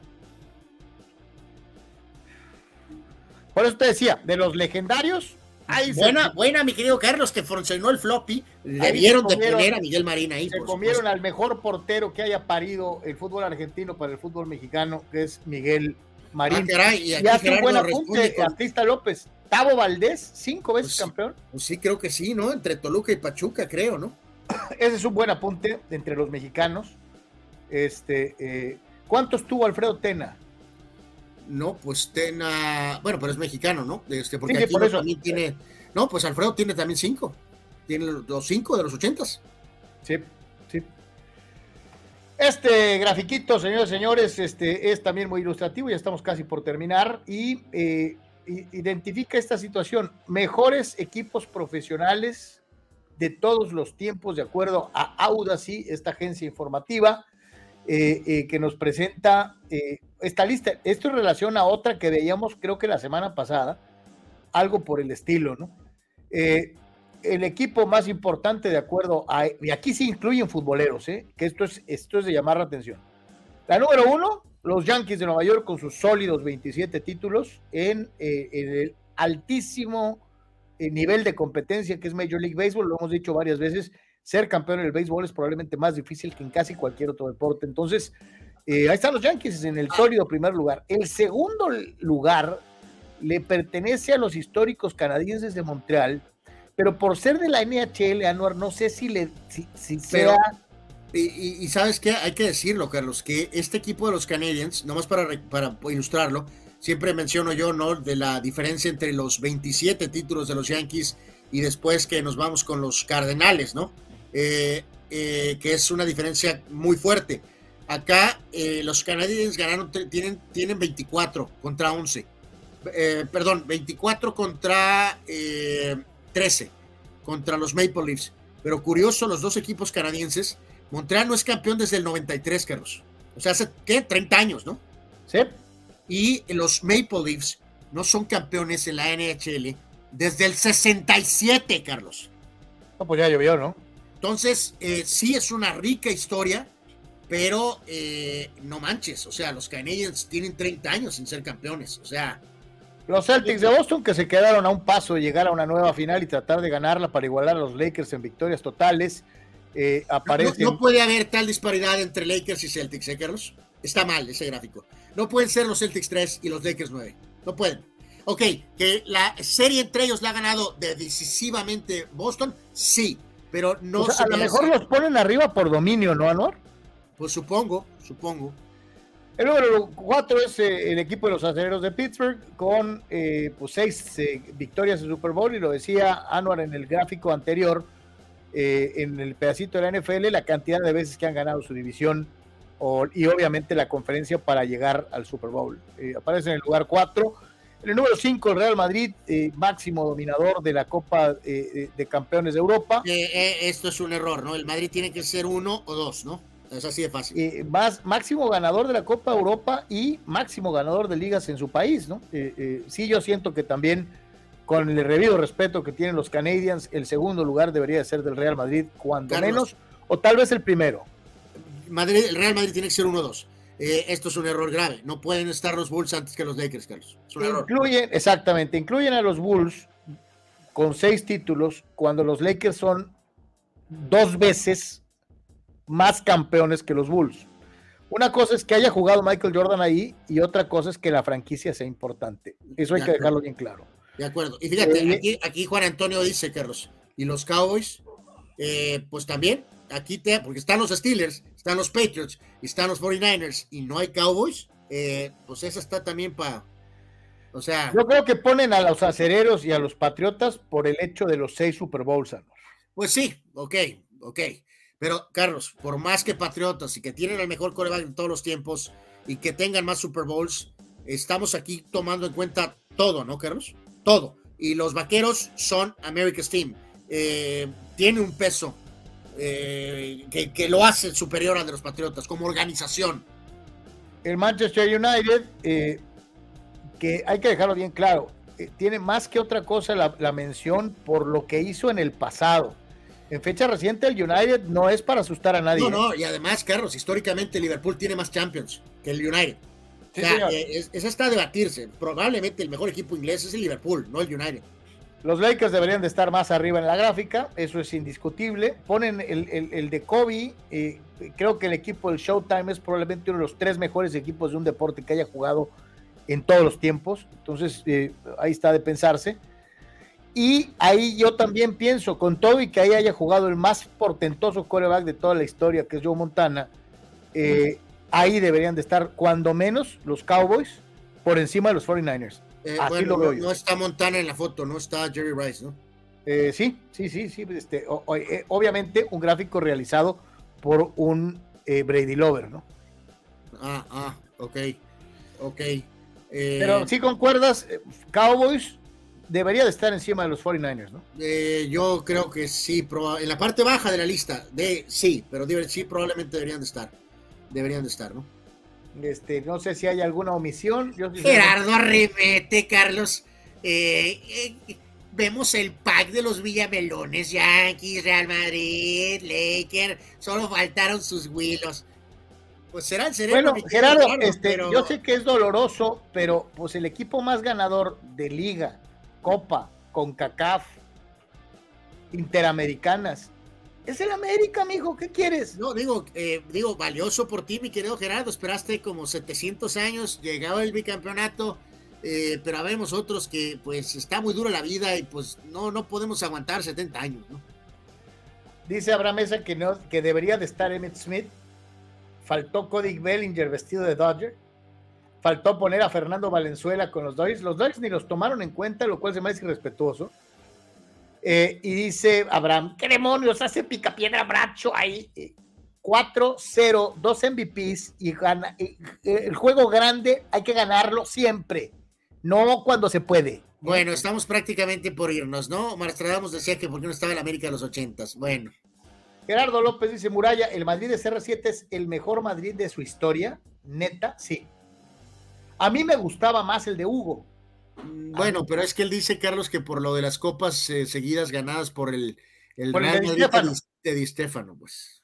Para mí es mejor. Mi querido Gerardo, este equipo de, del Madrid ganó cuatro Champions en cinco años. Cuatro en cinco años y tres seguidas. Está en la conversación. ¿Contra aquel equipo de Di Stefano? Totalmente. Eh, eh, digo, obviamente, y reitero, creo que sí se pasaron de lanza al no incluir a los Cowboys y al no incluir a eh, algún otro equipo por ahí. No, y digo, eh, decíamos tal vez de Dodgers, Carlos. Por ejemplo, qué bueno que pusieron, que le, tomaron en cuenta los del hockey, pero debieron de haberlos puesto en la parte baja de la lista, o sea, no, no segundos o algo así. Y, ya que veíamos la élite, eh, pues esta también, a ver, los jugadores más infravalorados en su historia. Eh, pues aquí un poquito de todo. Eh, hablan de Tim Raines con eh, sus años prime con los Expos. También después fue a Nueva York con los Yankees y tuvo contribuciones muy importantes. Gran jugador. Carlos, muy opacado desde mi punto de vista por Ricky Henderson. Pero Timmy, Tim Raines era un jugadorazo, auténticamente. Reggie Miller probablemente tampoco se lleva el reconocimiento que él merece. Ah, no, Reggie Miller en su tiempo era el Stephen Curry. Era el arma perfecta, era el tirador de tres por excelencia, era líder. creo que sí, siempre han visto a Miller para abajo. ¿eh? Correcto, eh, yo creo que Stovak no es un jugador que eh, es un jugador que se le da el reconocimiento que se le, se le merece. Pavel Datsuk, este muy buen jugador de ruso, no creo que Pavel Datsuk sinceramente sea un jugador sobrevalorado. Eh, o cuál es el término, perdón, cuál es la palabra, ya me falla. Infravalorado. Es correcto, o sea, fue un buen jugador. Hay otros jugadores rusos que tuvieron más impacto en la propia organización de los, de los eh, Red Wings, por lo tanto, Datsuk tiene el reconocimiento que le merece. Alan Trammell sí no es eh, valorado correctamente, Carlos, como shortstop, como con sus equipos de los Tigres. Dennis Johnson tampoco nunca se le dio el reconocimiento que merecía. La Daniel yo creo que tuvo el reconocimiento que merecía, Carlos. Eh, ni más ni menos. Sí, yo no tengo, yo fíjate, yo sí siento que a Stovak lo ven un poquito para abajo, eh, pero creo que la Daniel sí está bien valorado. Eh, Henry Lenguis, que fue un super goalie con los Rangers, lástima que no pudo ganar la Copa Stanley, creo que tiene el reconocimiento que merece. Ahí está el compañero de Alan Trammell, Lou Whitaker, que era el segunda base, y Trammell era el shortstop. Los dos siempre no han tenido el reconocimiento que merecen. Y Alex Ingles es uno de los mejores jugadores de la historia de la NBA que nadie sabe, Carlos, o que nadie valora, ¿no? Dice, dice Omar Stradamus, imaginan a Reggie Miller ahorita tirando three pointers, banquetazo que se iba a aventar. Es que, es que yo, y, sí, es, es una buena situación. En su época, el tiro de tres era un recurso, no una obligación. muchos de los tiros de tres, se acuerdan de Reggie, eran de trabajo, de correr, de, de, de recibir pantallas, de hacer el empujón ocasional, como aquel icónico tiro contra los Bulls de Michael Carlos, ¿no? Donde avienta literalmente a Michael a volar. eh, era un jugador que trabajaba por sus tiros de tres puntos, no estaba nada más parado ahí. Sí, sí, no existía este, este sistema de hoy en día en donde es obligatorio. El tiro de tres era un recurso, no era una obligación como hoy en día. Entonces, este, eh, fíjate, esta es muy buena, Carlos Yomarstradamos. Eh, sí, es correcto. Tony Wynn, por supuesto. Inclusive al llegar al Salón de la Fama se hizo un escandalazo por la gran carrera y por el récord de partidos de eh, eh Carl Ripken. Y no le dieron su lugar a Tony. Totalmente. Está, está 100% de acuerdo, Mastradamos. Este es un buen nombre, Abraham, pero de una escala mucho menor a la de a la de a la de Tony Wynn, ¿no? Pero sí, también a Tino Martínez no se le da el reconocimiento con su gran labor con los Yankees, sobre todo porque reemplazaba a Mattingly, ¿no? Empezó, empezó con problemas y después tuvo una gran carrera Yankee. no se le da tal vez el lugar correcto. At least dice Allen Iverson, mejor jugador solo por debajo de Jordan y nadie me lo nombra. Claro, Tracy McGrady dice, Sorry, Gerardo, no estoy de acuerdo, pero. Probablemente, sí, o sea, McGrady creo que está donde debe de estar y Iverson, eh, sí, probablemente no se le da tantito el reconocimiento al increíble jugador que era como debe de ser. Eh, Abraham dice, Reggie Miller anotaba de tres con la mano en la cara de los rivales y si no, pregúntele a John Starks y a los Knicks, ¿no? Eh, así que bueno, pues ahí está dentro de lo que es esta situación, señores y señores. Y con esto vamos a llegar prácticamente a la conclusión del Deportes del día de hoy. Vamos con los videínes, a ver qué nos encontramos dentro de la red mundial de información al momento. A ver, a ver. ¿Qué está haciendo la señora? Pues no, no entendí, Carlos. ¿Por qué se metió en la canasta? ¿Para ver si cabía? Se, metió en la canasta caída. A este le quieren dar pastelazo y logró evadirlo y el pastel se fue a la barranca. ¿Qué cosa? ¿Qué van a comprar otro pastel o qué? Cuidado, cuidado, pequeña, cuidado, pequeña. No te recargues, no te recargues, cuidado. Ah, uh, uh, uh. Bueno, menos mal que no se cayó la tele. Eh, fulano está limpiando el carro y... Uh, eh, bueno, perdió el control. Oh, oh, oh, oh. Pobre fulano. Oh, my God. espero que esté bien, ¿no? esta dama se ejercita y uh, se estrelló. Y el eh, espejo también, la cámara, ve tú a saber. oh, oh, esto ya sé a dónde va. es peligroso una hamaca, pero las hamacas son muy cómodas. sí, son muy cómodas, pero uh, eh, hay que tener cuidado con el peso.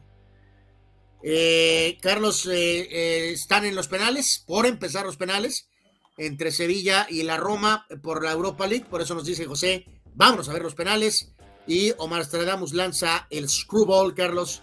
Fernando Valenzuela es infravalorado, Carlos. No, es despreciado por no ser gabacho, Omar Stradamus.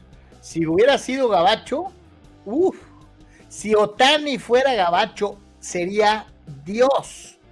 Pero eh, no lo pueden evitar los amigos. No lo pueden. Eh, querido Omar Stradamos, Fernando Valenzuela está donde debe de estar. Fidel Ortiz arremete contra los Expos y Gerardo López. No nos olvidemos de Fidalgo, que según la muralla es el mejor contención del mundo. No, no, el mejor de México, sí. El del mundo, no. Carlos, nos despedimos para irnos a ver. ¿Quién va a ganar? Eh, quiero que gane la Roma, pero va a ganar el Sevilla. Eh, yo creo que sí se va a hacer la chica y va a ganar la Roma. A ver, mañana platicamos eh, de esta situación. A todos, como siempre, muchísimas gracias por habernos acompañado y si Dios quiere estaremos de regreso el día de mañana. les vamos a platicar los penales y todo lo demás. Así que gracias y si Dios quiere, hasta mañana. Gracias, Anuar. Gracias a todos los que nos aportaron el día de hoy. Muchísimas gracias a todos por su aportación. Gracias.